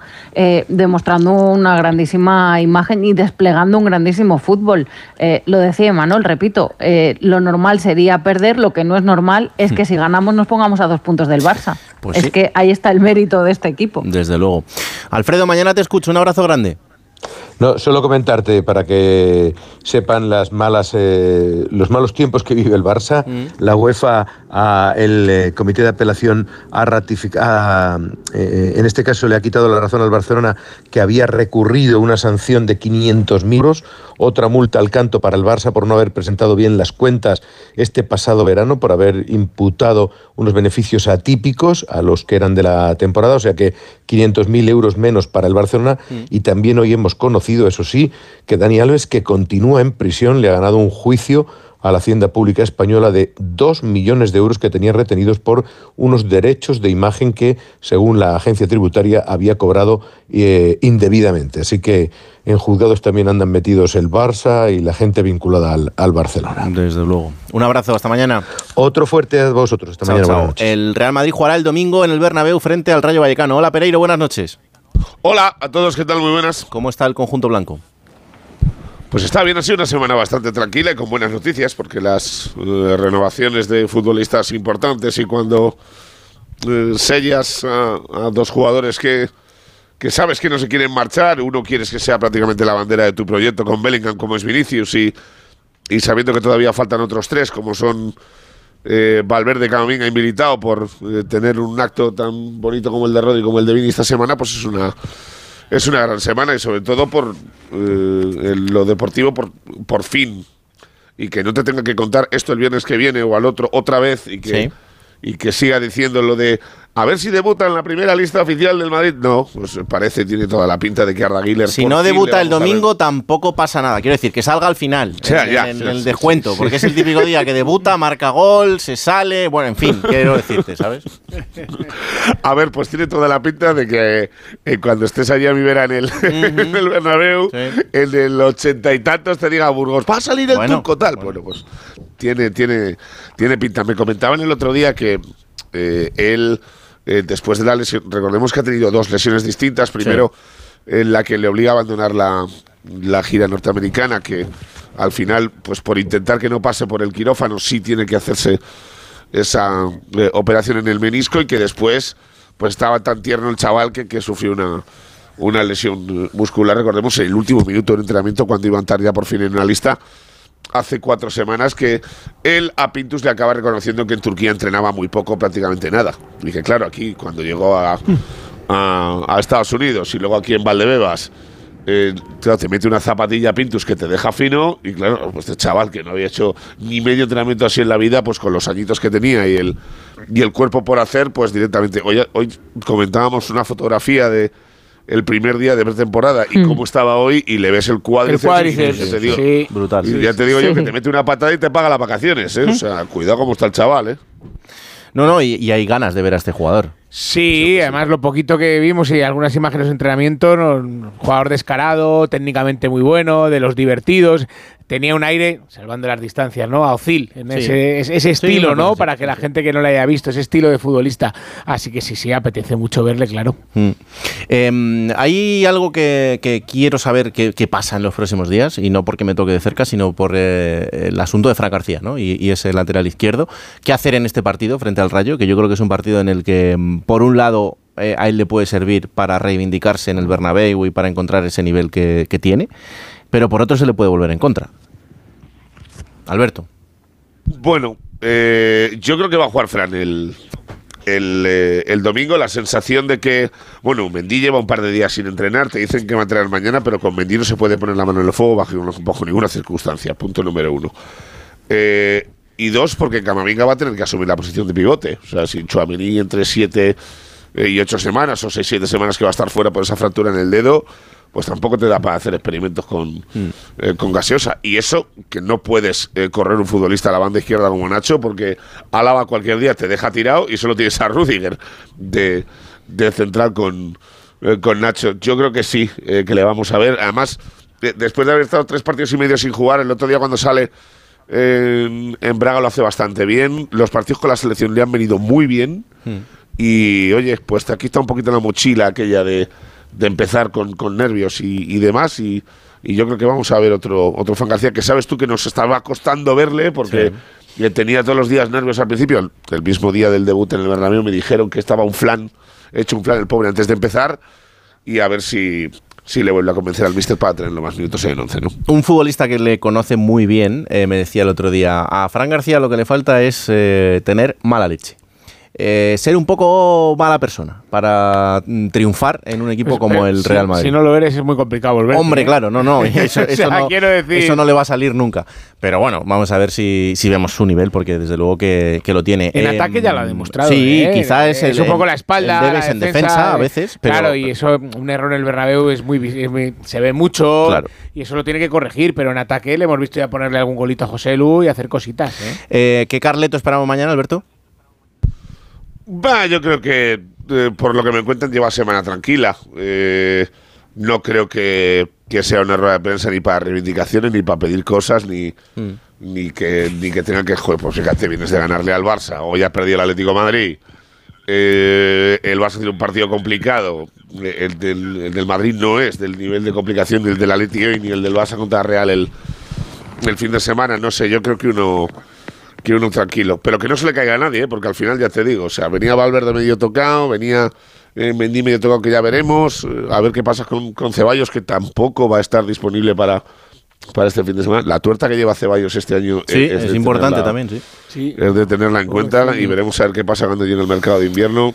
Eh, y luego del resto, eh, pues eh, Tchouaméni, eh, Militao y, y Courtois que están fuera, pero no sé, yo mañana creo que vamos a tener un, un entrenador sabiendo que ha renovado dos de sus grandes futbolistas que eh, es verdad que están posiblemente eh, ante su última temporada en el, en el Madrid, pero ya te lo he dicho muchas veces, aquí no descarcemos que se pegue un- que se pegue una temporada de padre y señor mío y diga, venga, que me quede otro añito si me lo dais y tal, y al fin, no sé, yo creo que está muy encarrilado lo de Xabi Alonso, pero es algo que no se puede descartar y el Madrid este año tiene muy buena pinta. El domingo te veo. Un abrazo enorme. Otro para vosotros, chao, y cuidado con el turco. Adiós. Claro que sí. Adiós. Eh, os voy a llevar hasta Brasil. Porque bien, en, bueno. en Brasil tenemos un partidazo mañana a las creo. 9 de la noche, hora española. Eh, esto es la final de la Libertadores. Fluminense Boca Juniors, o lo que es lo mismo, el equipo de Marcelo contra el equipo de Cavani, entre otros.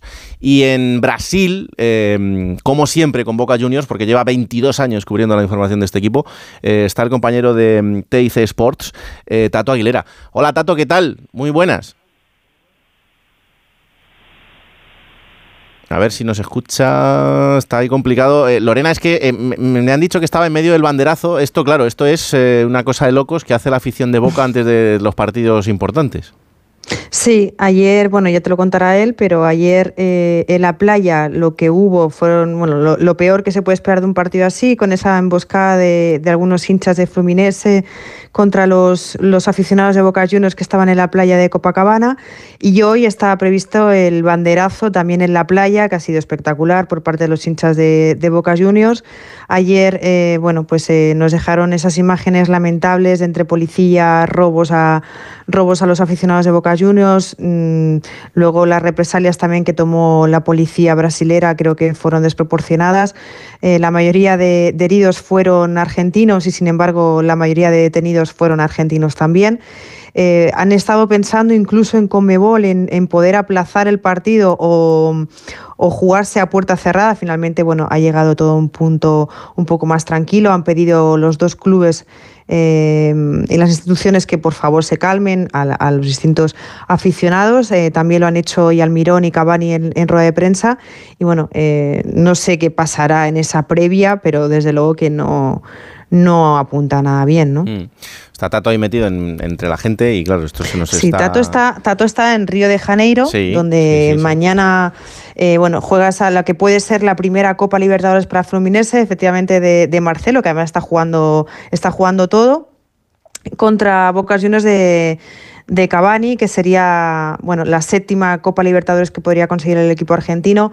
Hace demasiados años que no, que no gana una, Mm. mm, desde el 2007 si no me equivoco, y además con ese recuerdo de la final perdida en Madrid, en el Santiago Bernabéu contra River Plate, que eso sigue doliendo y, y, bueno, mañana es la oportunidad, después de haber eliminado a, a Palmeiras, de, mm, de poder conseguirla. Este Boca lleva desde octavos pasando, empatando todos los partidos, ¿eh? O sea, por valor doble de goles en campo contrario, botón de apenas- la del PSV del 88, que lo hizo desde, desde cuartos de final.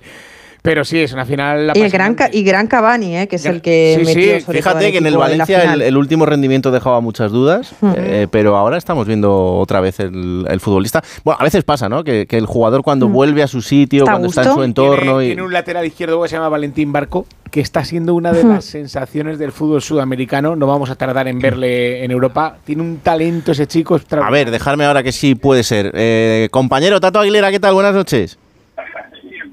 Qué placer saludarlos. ¿Cómo les estábamos en Igualmente. Río de Janeiro esperando por la final entre Boca y Fluminense. ¿Cómo está la cosa? ¿Cómo está de- después de, de esa pelea multitudinaria de ayer entre, entre las aficiones, con las barras metidas de por medio, con la policía también actuando de aquella manera? ¿Cómo, cómo está todo ahora? Hoy mucho mejor. Hoy realmente hemos visto una jornada en paz y multitudinaria. Estoy viendo un hincha de Boca empapado, pero empapado. Ustedes no saben el... el que hace 12 años que trabajaba, no voy a decir apellido y no se enteró la familia. 12 años laburando, renunció al laburo para venir. 26 y ahora somos de La Matanza, Ciudad Evita. Estamos en el medio de Ciudad Evita nosotros, no vinimos. No, Qué bonito es en directo. entrada. Entrada. No, uno sí, nosotros eh, dos no. Uno renunció al trabajo, no tiene entrada, se vinieron igual y estás empapado, pero estás empapado. Gracias.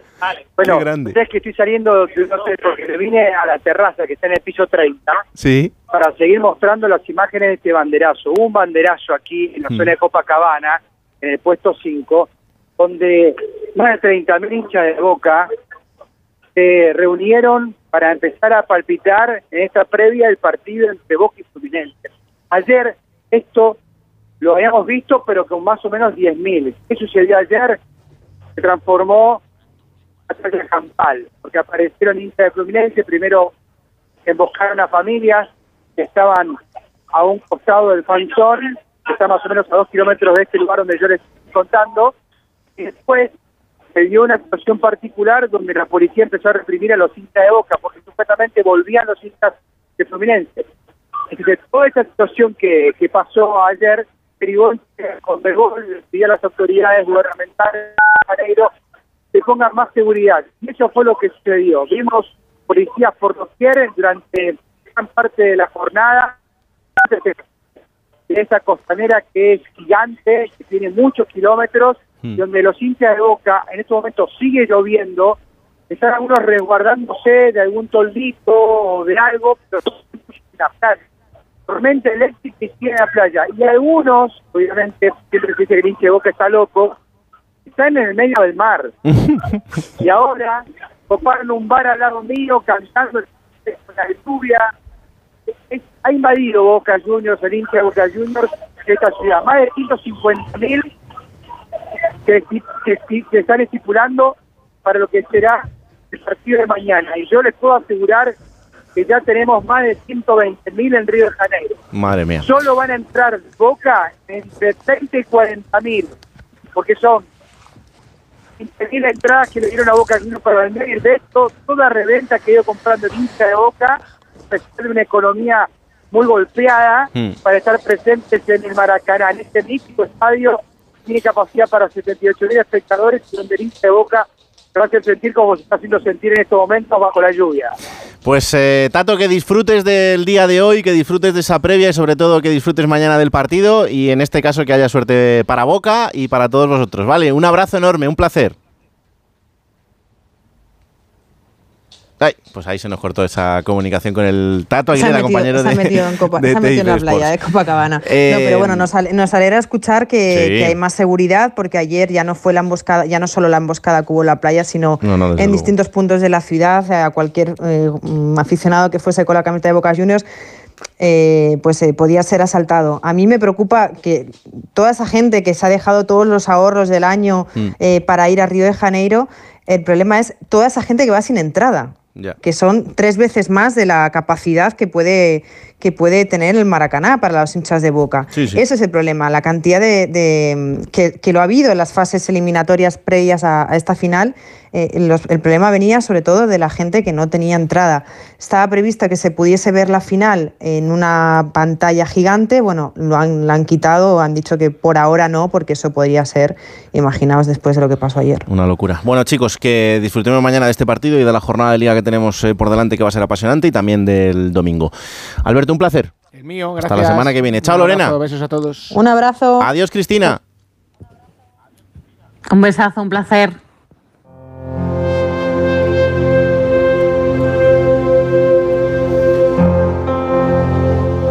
15 de junio del año 2003. La Real Sociedad juega en Balaídos contra el Celta de Vigo.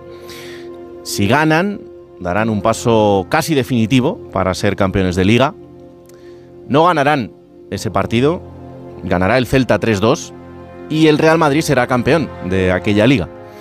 Todos los jugadores de la Real soñaban con ganar aquel partido y ganar una liga que habría sido histórica. Que lo fue de igual manera pero siendo subcampeones. Todos los jugadores de aquella plantilla, menos uno, porque en ese banquillo del equipo vasco estaba sentado Suárez Gurruchaga. Suárez había sido uno de esos canteranos que empezaron en Zubieta y que poco a poco iban escalando hasta llegar al primer equipo, hasta cumplir el supuesto sueño de todos los chavales y de todas las niñas que empiezan a jugar en categorías inferiores y que un día quieren vestir la camiseta de, su equipo. Y digo supuesto sueño porque a veces ese sueño detrás lleva otras muchas cosas que casi nunca conocemos. Y por eso ahora Suárez, con 42 años y con una vida absolutamente diferente, ahora de este lado de la historia, porque habitualmente podéis verle en la ETV y disfrutar también de sus monólogos, incluso de su música, ha querido contar todo lo que estaba viviendo en aquella época, incluso hoy todavía, en un libro fantástico que se llama Subcampeón, que ha salido a la venta esta semana y que ha escrito junto a Ander Izaguirre. Hola, Suárez Gurruchaga, ¿qué tal? Buenas noches. Buenas noches, muy bien, gracias. ¿Cómo estás? Pues bien, bien, bien, agradecido que me deis la oportunidad de hablar, bueno, de hablar y de hablar sobre el libro. Hmm. ¿Cómo han sido estos días? Me imagino que, que te está llamando todo el mundo. Bueno, pues algo nuevo para mí, ¿no? Llevo, como decías, llevo unos, unos cuantos años ya, bueno, trabajando en la tele aquí en Euskal Televista, en ETV, haciendo monólogos, haciendo teatro, algo de música y bueno, pues eh, vender un- una obra de teatro, un monólogo, pues ya, ya he aprendido cómo se hace, pero bueno, hablar de, hablar de un libro, pues no, es la primera vez que lo hago, seguramente la última, porque no creo que saque más libros, ya en este libro cuento toda mi vida. Suárez, ¿cómo ha sido el, el proceso? Eh, eh, ¿Cómo decides dar el paso para, para escribir este libro? ¿Cuándo hablas con, con Ander? ¿Cómo empieza todo? Bueno, la cuestión es que yo llevo unos cuantos años ya con un monólogo llamado Futbolistok, eh, en el cual hablo de mis vivencias como futbolista profesional y ese último TOC de- del nombre del título pues significa, y también hablo de ello, el trastorno obsesivo compulsivo que sufrí en aquella época. Eh, y en el monólogo veía que funcionaba, de hecho, pues había mucha gente que me agradecía que hablara, hablara sobre salud mental desde un escenario y además con un, con un toque de, de humor, ¿no? un toque cómico. Y me daba cuenta que tenía muchas más cosas que contar o quisiera contar, no me daba tiempo en el monólogo y, y por ahí pensé eh, en escribir un libro, pero claro, pues, son palabras mayores escribir un libro, por Mm. eso pues elegí o, o busqué un, un buen escritor como Ander y por suerte me dijo que sí. Subcampeones es tu historia durante mucho tiempo, una historia que, mm, que empieza muy pronto, porque tú eh, llegas a la Real solo con, con 13 años. En ese momento, ¿qué era el fútbol para ti? Bueno, en ese momento era, en ese momento era mi pasión, ¿no? No, no hacía otra cosa como muchos otros chavales y chavalas de, de, bueno, de esa edad. Eh, era mi pasión el balón, el fútbol, pero bueno, pues ya cuando llegué a la Real ya con 13 años, pues ya sientes que estás dentro de una institución, en ese club que, que, en fin, tanto quieres, y ya creo que empecé a sufrir un poquito esa, esa presión o ese agobio dentro del campo, ¿no? Eh, luego ya hasta, hasta que debuté en primera división a los 19, pues esa, presión, esa presión fue soportable, pero, pero después, bueno, se complicó y, bueno, fue casi inasumible, ¿no? ¿En qué punto eh, tú te das cuenta de que, mm, de que eso que te está pasando en el, en el día a día no, no les pasa a tus compañeros y, y, y que hasta cierto punto eh, a ti te hace no estar bien? Claro, bueno, yo debuto con 19 años contra Atlético contra Atlético Madrid en, en Calderón y me expulsan, ¿no? En, eh, con 19 años me expulsan en un partido que todavía se recuerda mucho en Guipúzcoa porque el delantero que tenía que marcar era Jimmy Floyd Hasselbank, el holandés. Eh, me expulsaron y él, bueno, se enfadó conmigo en una acción normal porque yo fui muy pesado con él y me dio un codazo sin balón, eh, eh, las cámaras lo pillaron, lo sancionaron después, en fin, se montó un- una polémica, polémica bastante seria y yo pasé con 19 años a ser un total desconocido a que por lo menos en Guipúzcoa me conocieran, incluso medios nacionales me vinieran a, a entrevistar. Eh, en ese momento cambió tanto mi vida que, que bueno, pues eh, luego no supe gestionar toda aquella presión, porque además aquí en Guipúzcoa pues se pensó que, ojo, tenemos aquí un central para 10 años, alguien que puede marcar una época, y bueno, yo era un crío, y siempre he pensado que para, para despuntar o para triunfar a esa edad tan joven hay dos maneras, ¿no? O ser más maduro de lo que te toca, ser muy maduro, o ser un inconsciente, ¿no? Y yo no era ni una de las dos, por desgracia, y, y bueno, pues no, no pude no pude gestionar todo aquello. Es que, eh, claro, muchas veces cuando, cuando un chaval llega al primer equipo y de repente eh, se pone sobre él la ilusión de, de la afición, eh, la ilusión de, de la gente de- del club, en decir, wow, pues tenemos un chaval que, que va a ser el, el futuro para el equipo, no pensamos en, en lo que eso lleva detrás, ¿no? Y, y muchas veces es algo que no le corresponde a alguien de esa edad. Hombre, no, seguro que no le corresponde. La verdad, cargar con tanta responsabilidad, ¿no? O sea, hay, bueno, hay toda una provincia que, que, que depende, o sea, depende de ti casi o de tu equipo eh, si va a dormir bien hoy o no, ¿no? Eh, va a dormir bien o no. Y, y se, se pone una, una responsabilidad encima de los hombros de, de un chaval de 19, 20 años que, bueno, no le corresponde. Más aún, muchas veces se exige que, que seamos o sean ejemplo, ¿no? Para los niños. O sea, imagínate un chaval de 19 años, él es un niño, ¿no? Eh, por lo tanto, luego, bueno, cada uno es como es, algunos son o somos más sensibles y, y, bueno, nos afectan más esas cosas, otros, pues bueno, son más tirados para adelante y, y, bueno, saben asumir esa, esa responsabilidad, ese, esa presión y por eso triunfa esa gente, ¿no? ¿Y mm, qué suponía en ese momento para ti el, el ir a entrenar o, o el jugar un partido? Bueno, yo ya desde que debuto eh, empiezo a temblar, ¿no? Y empiezo a casi esconderme en el campo para que no me pasaran el balón, ¿no? Eh, por suerte el primer año el entrenador era Clemente, Clemente me daba, me, bueno, me, me, exigía un trabajo y era seguir al mejor jugador rival por todo el campo, mm. al delantero centro rival. Y bueno, eso era más o menos fácil, sencillo de hacer, ¿no? Eh, seguir a un tío y, anularlo. Pero ya el segundo año ya se me exigía, bueno, pedir el balón, tocar, eh, sacar el balón jugado o, jugar en línea en defensa. Y bueno, ahí ya pues vi que, que no me atrevía, ¿no? Que me asustaba y, y, llegó el momento en el que prefería estar en el banquillo que, que estar jugando, ¿no? Eh, bueno, en ese, en ese momento me di cuenta que, que aquello no era normal y que, y que por ese camino pues iba a ser difícil triunfar, desde luego. Eh, pero, Schweitz, en ese, en ese punto, ¿cuáles eran, ¿cuáles eran los miedos que a ti te, te atenazaban cuando estabas en un campo? Bueno, yo creo que eh, quedar bien, o sea, gustar, bueno, lo que nos pasa a todos, pero claro, es que hay 30.000 personas mirándote, ¿no? El día siguiente los periódicos te, te puntúan. En fin, eh, el miedo era el miedo era a decepcionar a la gente, a mis amigos, a mi familia y a, y a una provincia, supongo, ¿no? y a un club. Entonces, pues bueno, eh, casi era mejor no jugar y no arriesgarte a fallar y hacer el ridículo que jugar y, y bueno, arriesgarte a todo ello, ¿no? Hmm. Y, y, esto en los partidos, pero en, en tu vida normal, eh, ¿cómo era en ese momento? Bueno, poco a poco, eh, bueno, yo siempre he hecho la culpa a esta presión, algo habría, algo habría en mí eh, antes del fútbol también, pero poco a poco empiezo a sentir, eh, bueno, a sufrir ansiedad, después depresión, y acabo con un trastorno obsesivo compulsivo muy muy severo siendo jugador de la Real eh, en ese subcampeonato en ese año del subcampeonato sobre todo pues lo tengo muy muy muy fuerte ese TOC y bueno pues eh, si alguien conoce qué es esa, esa enfermedad pues son obsesiones muy irracionales eh, que te hacen subir la ansiedad y la única manera de bajar esa ansiedad es hacer la compulsión por eso se llama obsesivo compulsivo. Y bueno pues te empiezas a obsesionar con la higiene me lavaba las manos 20, 30, 40 veces al día o pasar las líneas con el pie derecho. Imagínate jugar un partido en primera división con esa obsesión, ¿no? Por ejemplo, o en fin, eh, eh, que todo estuviera simétrico porque si no me daba mala suerte. Se juntaban manías y obsesiones y bueno, era una vida, la verdad, pues eh, en la cual pues gana- gasta- gastaba muchísimas energías y, bueno, pues era muy difícil desempeñar mi trabajo bien dentro del terreno de juego. Em, ¿Alguno de tus compañeros o de los trabajadores del club, el cuerpo técnico, se daba cuenta de esto?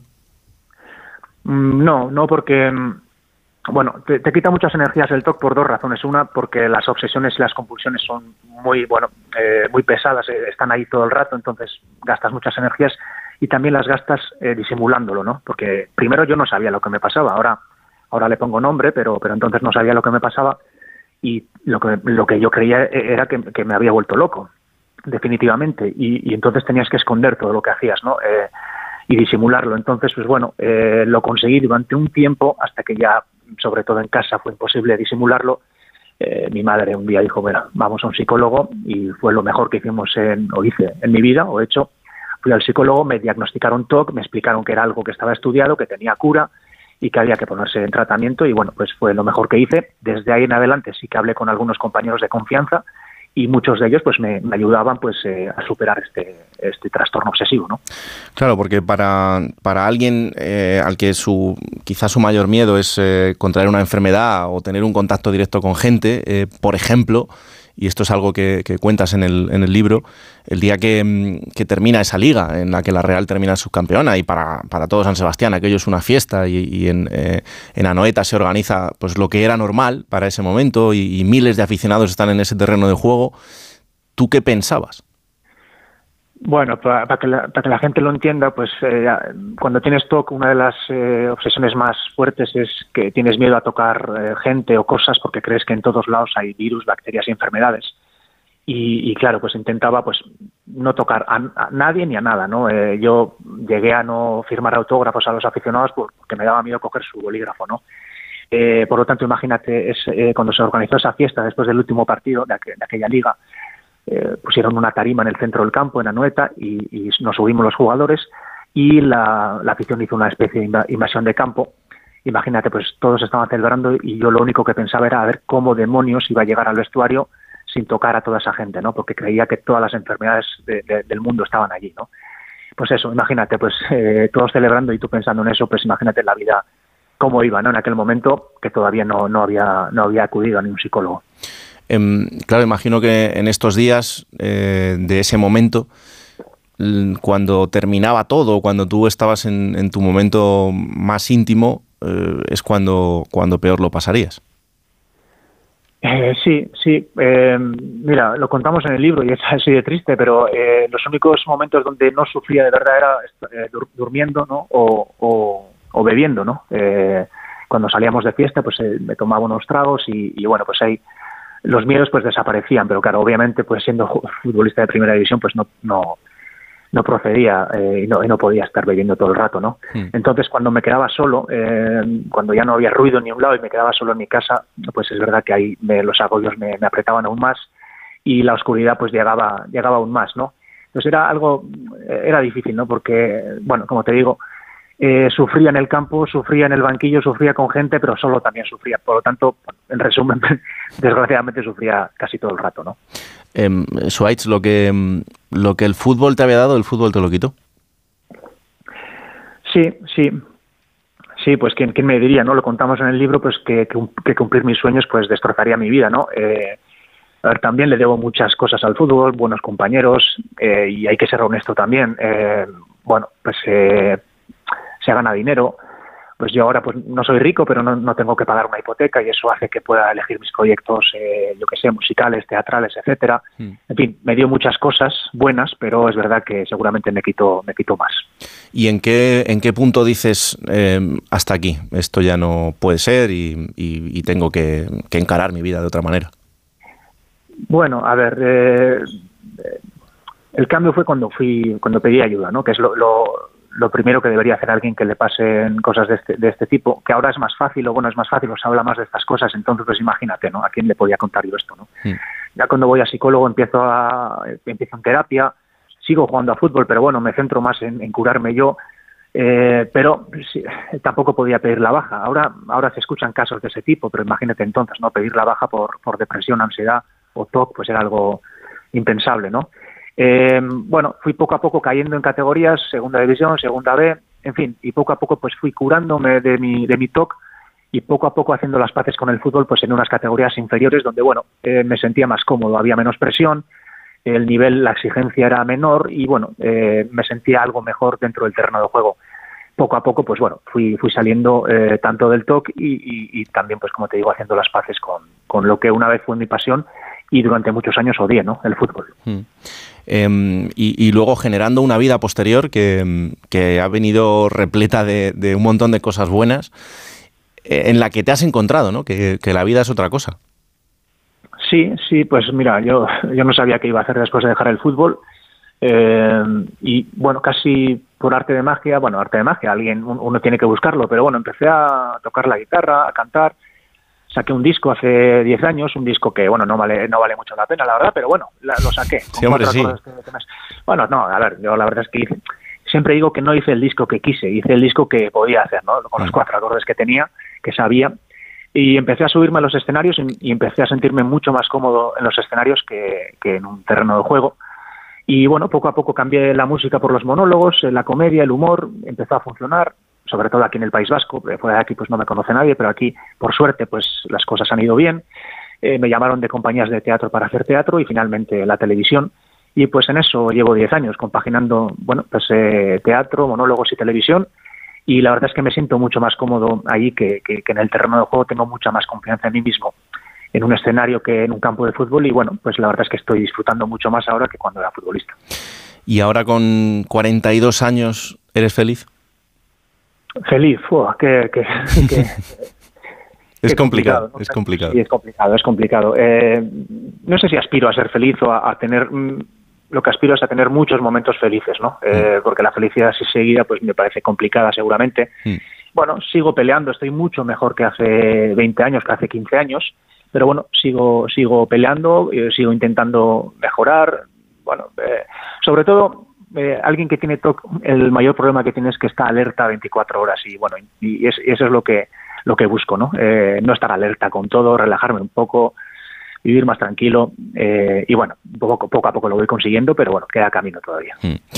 Oye, Suárez, eh, dentro de, los muchos jugadores con los que tú has eh, compartido carrera, hay gente como, como Xavi Alonso, como Xavi Hernández, incluso con la selección española, o como Iker Casillas. Eh, el, el momento de, de Xavi, eh, ya, en- ya entonces, porque ya entonces era un muy buen jugador, pero todo lo que vino después y el entrenador que estamos viendo ahora, ¿tú te lo esperabas?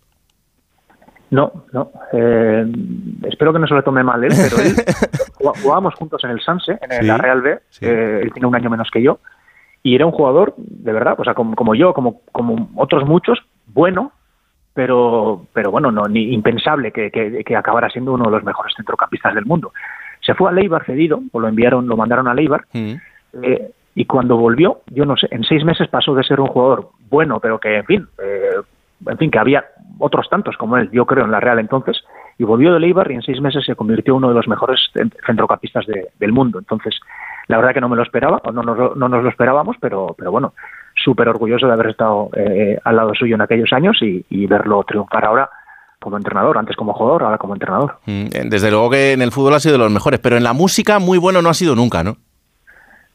Sí, ahí lo contamos en el libro, que, que en esas celebraciones de su campeonato, eh, bueno, entre otras cosas, te he hablado de una tarima en la que yo sufrí y tal, pero un par de días después montaron otra tarima más grande aún para, para que, bueno, para, para que hubiera unos conciertos, tocó La Oreja de Van Gogh, Miquel Erenchun, eh, Alex Ubago, y, y yo, que sabía tocar el acordeón entonces, ahora también, Mm. pues me animé a tocar el acordeón. Y aquí en, en el País Vasco, eh, cuando se toca el acordeón, se tocan por parejas. Uno Sí. toca el acordeón y, y el otro toca la pandereta. Xavi se animó a tocar la pandereta y salimos los dos. Y puedo decir que, bueno, eh, bueno, gente como Xavi Hernández o Sven Steiger o Gerard han jugado en el centro del campo con Xavi Alonso, pero el único que ha tocado el acordeón con Xavi Alonso en el centro del campo he sido yo en toda, en toda, en toda la vida. Ento- Entonces, estoy orgulloso de ello, pero lo digo en el libro que menos mal que se dedicó al balón, Xavi, que, porque, porque como músico pues no tenía mucho fútbol, no era, no era muy bueno, no, no tiene mucho ritmo con, con la pandereta, ¿no? No se puede hacer todo bien en la vida, o sea que a él tampoco le ha ido mal, o sea que, que no Hombre, sé. a, mí, a mí también me gustaría jo- tocar peor el acordeón y jugar, eh, jugar mejor al fútbol como él. seguro. Bueno, cada uno a lo suyo, no pasa nada, Swaich. Él, él ha hecho su carrera y, y tú la tuya al final, o sea que, que esto es así. Oye, pues eh, un placer enorme eh, haber podido tener esta, esta charla contigo, sobre todo que mm, Subcampeón, que ya está en todas las librerías y que animo a todo el mundo a que, a que vaya y, y lo compre. Eh, no es un libro, Swaich, que además esté escrito desde, mm, desde dolor, Eh, es una experiencia, pero como tu vida también eh, ha girado a- al humor, pues está tratado un poco también desde ahí muchas veces.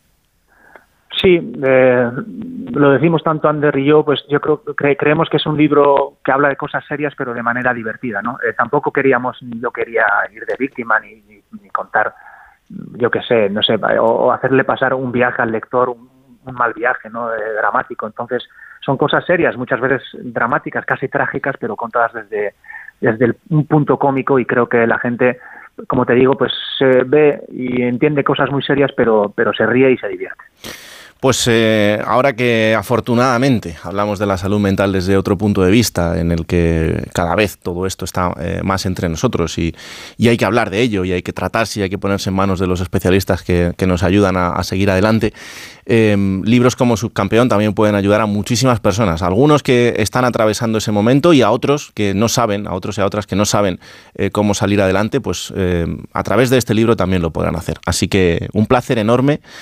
Que seas eh, muy feliz en los ratos que puedas, como todos, porque la vida no es siempre feliz, pero desde luego que te has ganado el derecho a poder elegir lo que, lo que quieres hacer con ella. Así que, Swaich, un abrazo enorme.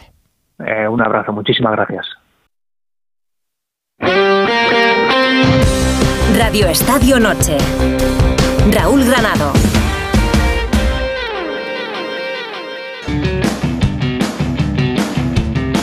Radio Estadio Noche. Raúl Granado. Empiezo a quererte. Hoy, en el diario de un futbolista, capítulo 9, el día que Coque Andújar entendió a un compañero que juega en la misma posición que él. Buenas noches a todos. Hoy voy a hablar sobre la competencia que existe dentro de un equipo de fútbol entre jugadores que juegan en la misma posición. Eh, en un grupo de 24 o 25 futbolistas eh, vas a tener que competir mínimo contra uno, si no contra dos, jugadores que se desarrollan en esa misma parte del campo y que vas a tener que ganarte el puesto. Eh, pongámonos en situación, en el día 1 del comienzo de la pretemporada.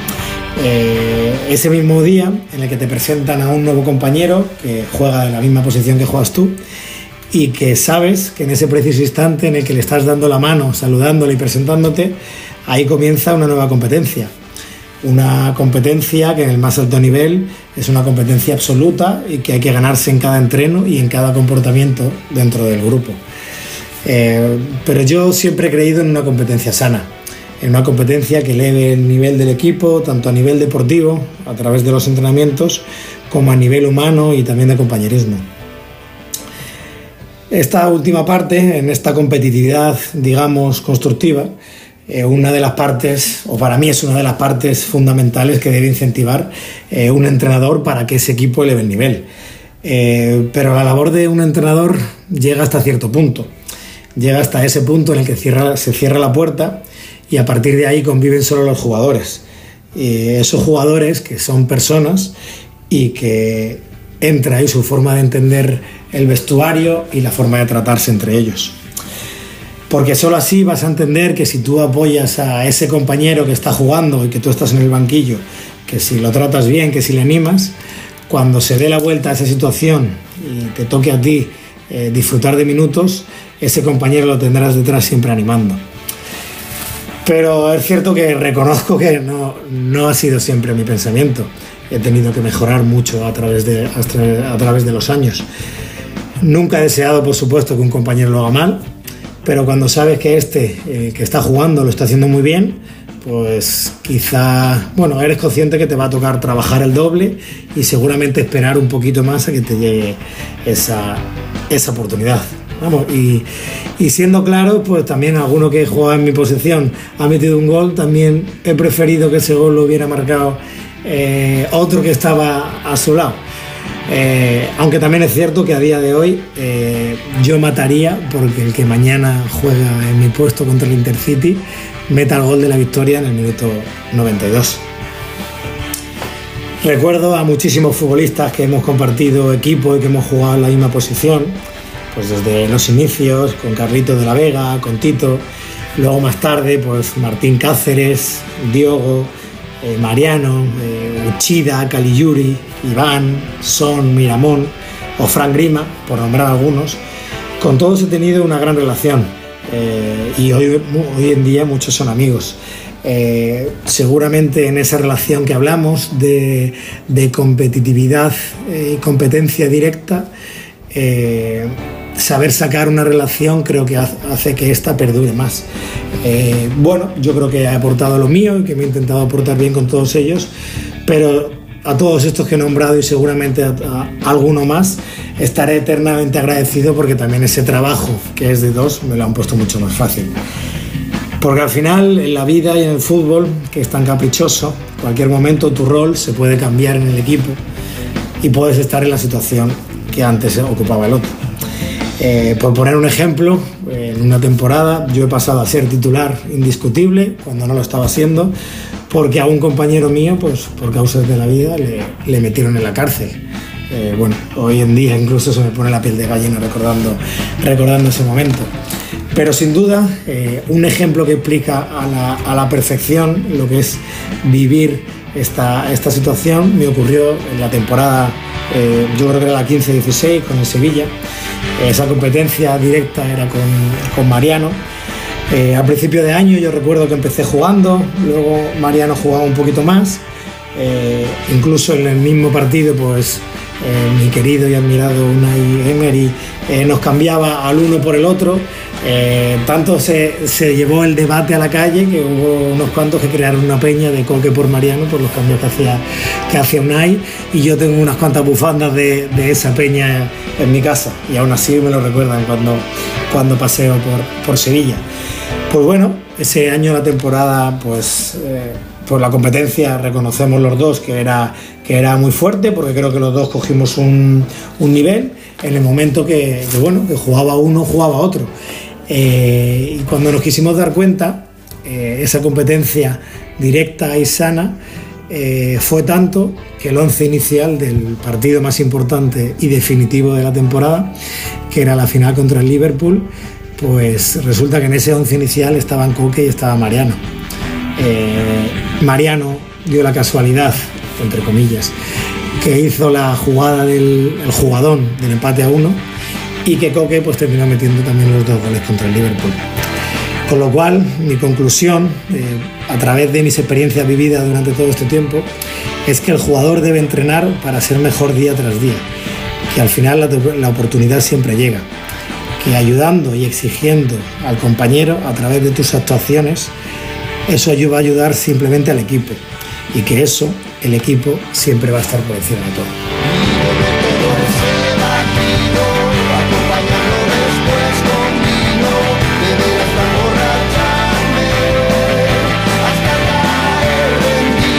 Ahora, como siempre, para que no os perdáis nada de lo que sucede en este fin de semana en el fútbol internacional, os lo cuenta todo comprimido, lo más importante, Mario Gago. Rubami la notte, voglio stare fuori come alberga, nel fuoco non si dorme, sarà che nei tuoi occhi vedo due smile. Muy buena Raúl, empezamos noviembre con una super final, un clásico y otros tres partidazos que hay que seguir este fin de semana. 1. Boca Juniors, Fluminense. Río de Janeiro acoge la final de Copa Libertadores 2023 en medio de un ambiente tenso con incidentes entre aficiones. Los Eneises quieren ganar su séptimo título internacional, mientras que los tricolor, que juegan en casa, buscan su primer entorchado. La escuadra de Diniz cuenta con Marcelo, que ha levantado cinco Champions y quiere el doble reinado intercontinental. Enfrente está Cavani, que aún no ha incidido en los argentinos, pero que siempre puede aparecer. Son favoritos los brasileños, pero a partir de las 9 de la noche del sábado, hora peninsular española, puede pasar cualquier cosa en el Maracaná. 2. Borussia Dortmund, Bayern Múnich. Der Klassiker con los de Tuchel segundos y un Harry Kane en racha con 12 goles. Sin embargo, vienen de caer en Copa contra un tercera división. Así que ojo al Dortmund, siempre irregular, pero llega con solo dos unidades menos que sus rivales. Se juega el sábado a las seis y media en Signal Iduna Park. 3. Newcastle, Arsenal. En Premier League el lunes hay un Tottenham Chelsea, pero este duelo también promete buen fútbol. Los Gunners pueden dormir líderes. Las Urracas no quieren descolgarse de la zona Champions. En St. James Park, también el sábado, a las seis y media. 4. Fiorentina, Juventus. Los bianconeri ya tienen claro que tienen opciones de pelear por el Scudetto. Son segundos a dos unidades del Inter. Visitan una de las ciudades donde más odio generan. Se impondrá la ley del ex y anotará Vlaovic el domingo a partir de las 20:45 en el Franchi de Florencia. Lo descubriremos. 5. Niza Ren. Los de Farioli, que se hacían con el liderato de la Ligue 1 la pasada jornada, reciben a la escuadra de la Bretaña, que ha invertido 140 millones en fichajes y de momento no está ni en posiciones europeas. ¿Podrán las Águilas certificar su posición al frente de la tabla? El Allianz Rivera dictará sentencia a partir de las 20:45 horas del domingo.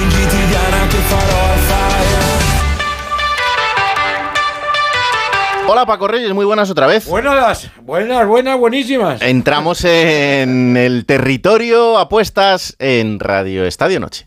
Bueno, le he dado un sobresaliente a Wen, Wen Banyama. Ah, muy bien, muy bien, muy bien. Eh, A ver, juega mejor que se pronuncia, porque mira que es complicado lo del astro francés, que ha tenido su primera gran noche en la NBA, 38 puntos ha hecho la criatura, 10 rebotes, 2 asistencias, un robo y dos tapones. Ha entrado en el libro de los récords de la NBA porque con 20 años solamente lo habían hecho LeBron y Kevin Durant. Así que ha tenido un buen ejemplo que seguir. Buen Banyama se llama, ¿eh? Buen Banyama, buen Sí, Wembanyama. Notable, notable, a ver si vamos aprendiendo un poquito aquí. A la Premier, que ha decidido descender de categoría para este fin de semana al colegiado internacional Anthony Taylor, después de que concediera un inexistente penalti en el Wolverhampton Newcastle la pasada jornada. Pues imagínate lo que puede pasar aquí. Que, que cinco o seis cada jornada Imagínate. estén descendidos de categoría. Aprobado a Mark Verstappen, que ha logrado bajo la lluvia de Brasil su undécima pole de la temporada. Y suspenso a los aficionados de Fluminense y de Boca, que en lugar de disfrutar de la fiesta del fútbol, se dedican a pelearse y a crear alarma social. Lamentable.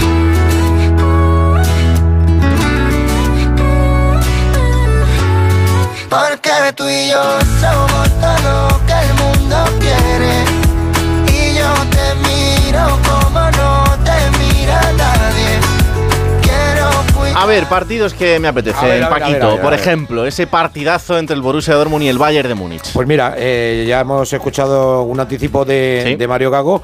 Vamos a ver cómo responde el Bayern, ¿eh? después del batacazo con el Saarbrücken. El Signal Iduna Par se le da muy bien a los de Tuchel, que han ganado en seis de sus últimas visitas. Llegan separados por dos puntos y el Dortmund está invicto en casa desde agosto de 2022 Casi nada. para un total de 26 partidos. ¿eh? Y a pesar de este datazo, muy favorito el Bayern. Me, Vaya. sor- me sorprende, pero bueno, Bayern, Bayern. Bayern. 1.84 la victoria del Bayern y que gane el Dortmund 3.65. Vámonos a Inglaterra. eh, Newcastle Arsenal. ¿Tú crees que las apuestas están muy igualadas o no? Pues yo diría que no, que el Arsenal es favorito. Pues yo diría que están más igualadas de Anda. lo, de lo que podíamos pensar en un momento. Me vuelves a sorprender. Sí, sí, están muy igualadas. Mira, la victoria del Arsenal, que es ligeramente favorito, se paga a 2.60. La victoria del Newcastle a 2.80. Mm. ¿eh? El Arsenal fuera de casa ha perdido un poco de fiabilidad. De los últimos cuatro partidos solamente ha ganado uno, ha perdido dos y empatado otro. Sin embargo, sin embargo, de las últimas cinco visitas del Arsenal a St. James Park, ha ganado cuatro y solamente ha perdido uno. Que marque tu amigo Odegor, se paga a 4.30 por euro mía. apostado. Madre mía. Italia, Fiorentina, Juventus. La Juve no gana en Florencia desde 2018. Puede decir, hombre, hace cuatro años. Pues efectivamente, hace cuatro años que no gana. La Fiori solamente ha perdido un partido esta temporada y está, también está muy igualada. La Juve es favorita, 2.50, pero la Fiore se paga a 2.90 por euro apostado. Pues vamos a hacer una pausita, tengo aquí Gómez con una presión. Esta vida viene y.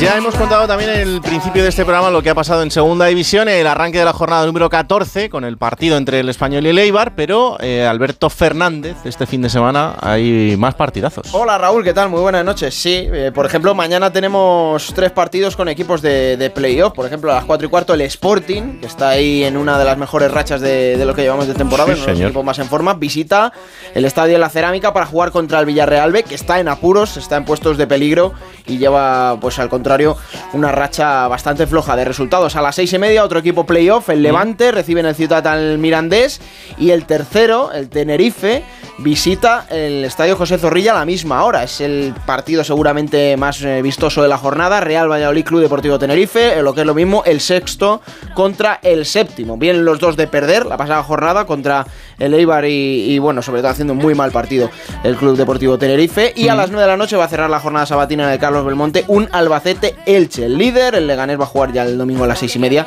que visitará al Cartagena, al colista, que aquí mm, yo no sé si decir que peligra Calero, pero está en una racha muy mala. Y cuidado porque puede ser el tercer entrenador de. Malísima, malísima. Eh, Paquito, me llamaba la atención ese Valladolid-Tenerife. Pues te llama la atención y te llama bien, pero sin embargo hay un par de datos que ha obviado este hombre de plata. Es raro. El Valladolid lleva cuatro victorias consecutivas en Zorrilla ¿Mm? y el Tenerife solamente ha ganado una de sus últimas cinco salidas con tres derrotas. ¿Esto qué quiere Importante. decir? ¿Quién, quién cree que es favorito? el equipo local. El equipo local, correcto. Favorito el conjunto castellano. 1,98. La victoria chicharrera está por encima de los 4 euros por euro apostado. Vámonos a Brasil, venga, ya empezamos con estos viajes que yo os hago de manera gratuita y absolutamente lujosa en primera. Allí en el circuito de Interlagos este fin de semana se disputa el Gran Premio de Fórmula 1. Última hora de lo que ha sucedido en el día de hoy. Hola Jacobo Vega, buenas noches. Buenas noches Raúl, sesión de clasificación un poco atípica en este Gran Premio de Sao Paulo de Fórmula 1. Comenzó con 15 minutos de retraso por la cantidad de suciedad que había en la pista y este retraso provocó también que la lluvia y el fuerte viento llegasen al final de la sesión provocando un cambio en el orden previsto de la tabla. Si bien Max Verstappen, al que parece que no le influye ningún factor externo, consiguió la pole, por detrás las cosas cambiaron un poco con la agradable sorpresa de la vuelta de Aston Martin a las primeras filas, con Lance Stroll en tercer lugar y Fernando Alonso cuarto. El asturiano y su compañero de equipo salieron los primeros a pista para tratar de evitar la inminente lluvia, y la estrategia fue la adecuada, ya que poco después comenzaron a llegar las primeras gotas y las rachas de viento que hicieron que los pilotos, que en principio iban a luchar por estar delante, se quedasen cortados. Uno de ellos fue Carlos Sainz, que finalmente fue octavo, muy lejos de Charles Leclerc, su compañero, que acompañará a Verstappen en la primera fila de parrilla. Mañana sábado habrá jornada sprint con la crono a las 15 horas y la carrera a las 19.30 y el Gran Premio en el que Alonso saldrá en cuarta posición el domingo a las 18 horas. Y ahí estaremos pegados, como siempre, a la pantalla para ver qué hace Magic Alonso y para ver qué hace Carlos Sainz. Ahora, de Brasil, pues eh, a las Islas Maldivas, que es donde ha establecido esta semana su sede David Camps, para contarnos qué ha pasado en la jornada número 6 de la Euroliga. Hola David, buenas noches. Buenas noches Raúl, noche de emociones tanto en la ciudad condal como en Vitoria y no por cuestiones meramente deportivas. En el Palau duelo de hermanos y no es la historia de Adidas y Puma, que los hermanos de los que hablamos se llevan bastante bien. Los Hernán Gómez frente a frente por primera vez en la Euroliga. El Barcelona gana fácil al Panathinaikos, aunque discretos en sus actuaciones personales, peor el mediano que el mayor. Las emociones que a veces muchas causan malas pasadas. A Juancho le está costando mucho arrancar en Atenas, no así el inicio de temporada de Billy, aunque con mucho margen de mejora. Inmejorable ha sido el homenaje al argentino Luis Escola, quien el Vasconia ha retirado hoy su camiseta con el número 4. No sé si el día ha sido elegido para callar posibles protestas ante la destitución de Joan Peñarroya, por el regreso de Dusko Ivanovic al banquillo o por el mal inicio de Azulgrana, pero el caso es que con Dusko han conseguido la victoria gracias a dos tiros libres en los últimos segundos de Moneque, 84-83. Es la segunda victoria vitoriana, lejos aún de la parte alta con el Real Madrid 5-0 y con 5-1 que están el Valencia, histórico inicio de Euroliga el suyo, el Barça y el Fenerbahce. Y no deja de sorprender el mal inicio del Milán. Solo una victoria y andan sondeando ya el mercado en busca de un base. Héctor Mesina se ha hartado de Kevin Pangos, el canadiense que es un top 10 de salarios en Europa con más de 2 millones de euros. Le sale bastante cara la broma al señor Armani, aunque Raúl será por dinero. Y de las Maldivas a París, porque en el circuito de París-Bercy sigue caminando. Hoy se han disputado los cuartos de final, otra jornada de tenis increíble. Hola Rafa Plaza, buenas noches, ¿qué ha pasado? ¿Qué tal Raúl? Buenas noches. Pues partidazo entre Djokovic y Rune. No se esperaba otra cosa porque era la reedición de la final del año pasado, que por cierto ganó Holger Rune para celebrar su primer Master 1000 y hoy ha sido Djokovic quien se ha tomado la venganza. Ha sido en tres sets casi tres horas de partido, un auténtico partidazo, pero sobrevive el de siempre, el número uno del mundo, el serbio Novak Djokovic, que ya está en las semifinales de París. Un abrazo. Como si ya no te jugaras nada, como si fueras a morir mañana. Pues ya hemos acabado, yo creo que ha sido una función muy completita la de esta noche. Me gusta esta canción, ¿eh? Es que es un temazo. Gusta, me gusta. Voy a ir a ver en diciembre a Leiva. Ah, sí, tú eres uno de aquellos afortunados que consiguió entradas. Pero claro, el día de Navidad. Que Ya, ya, ya, claro, algún peaje había que pagar. ¿Que las conseguiste el día de Navidad? No, el concierto es el día de Navidad. Tiene tres días de concierto, Sí. pero el, el día, hombre, más fastidioso, sobre todo para la gente que no es de Madrid, pues Mm. es el 25 de diciembre. Y ahí encontré yo la oportunidad. Y allí estará no solo Leiva, sino que también estará Rubén Pozo, Rubén Pozo, en lo que significa el reencuentro de Pereza, algo sí. que será absolutamente histórico y que Alberto Fernández va a tener la suerte de poder presenciar en si directo. no le da pereza. ¡Oh, oh! Chistaco, chistaco para acabar el programa. Ah, nos vamos, nos vamos, nos vamos. Mañana a tres y media Radio Estadio, ahora se quedan con la cultureta. Ha sido un placer que la radio os acompañe. Chao.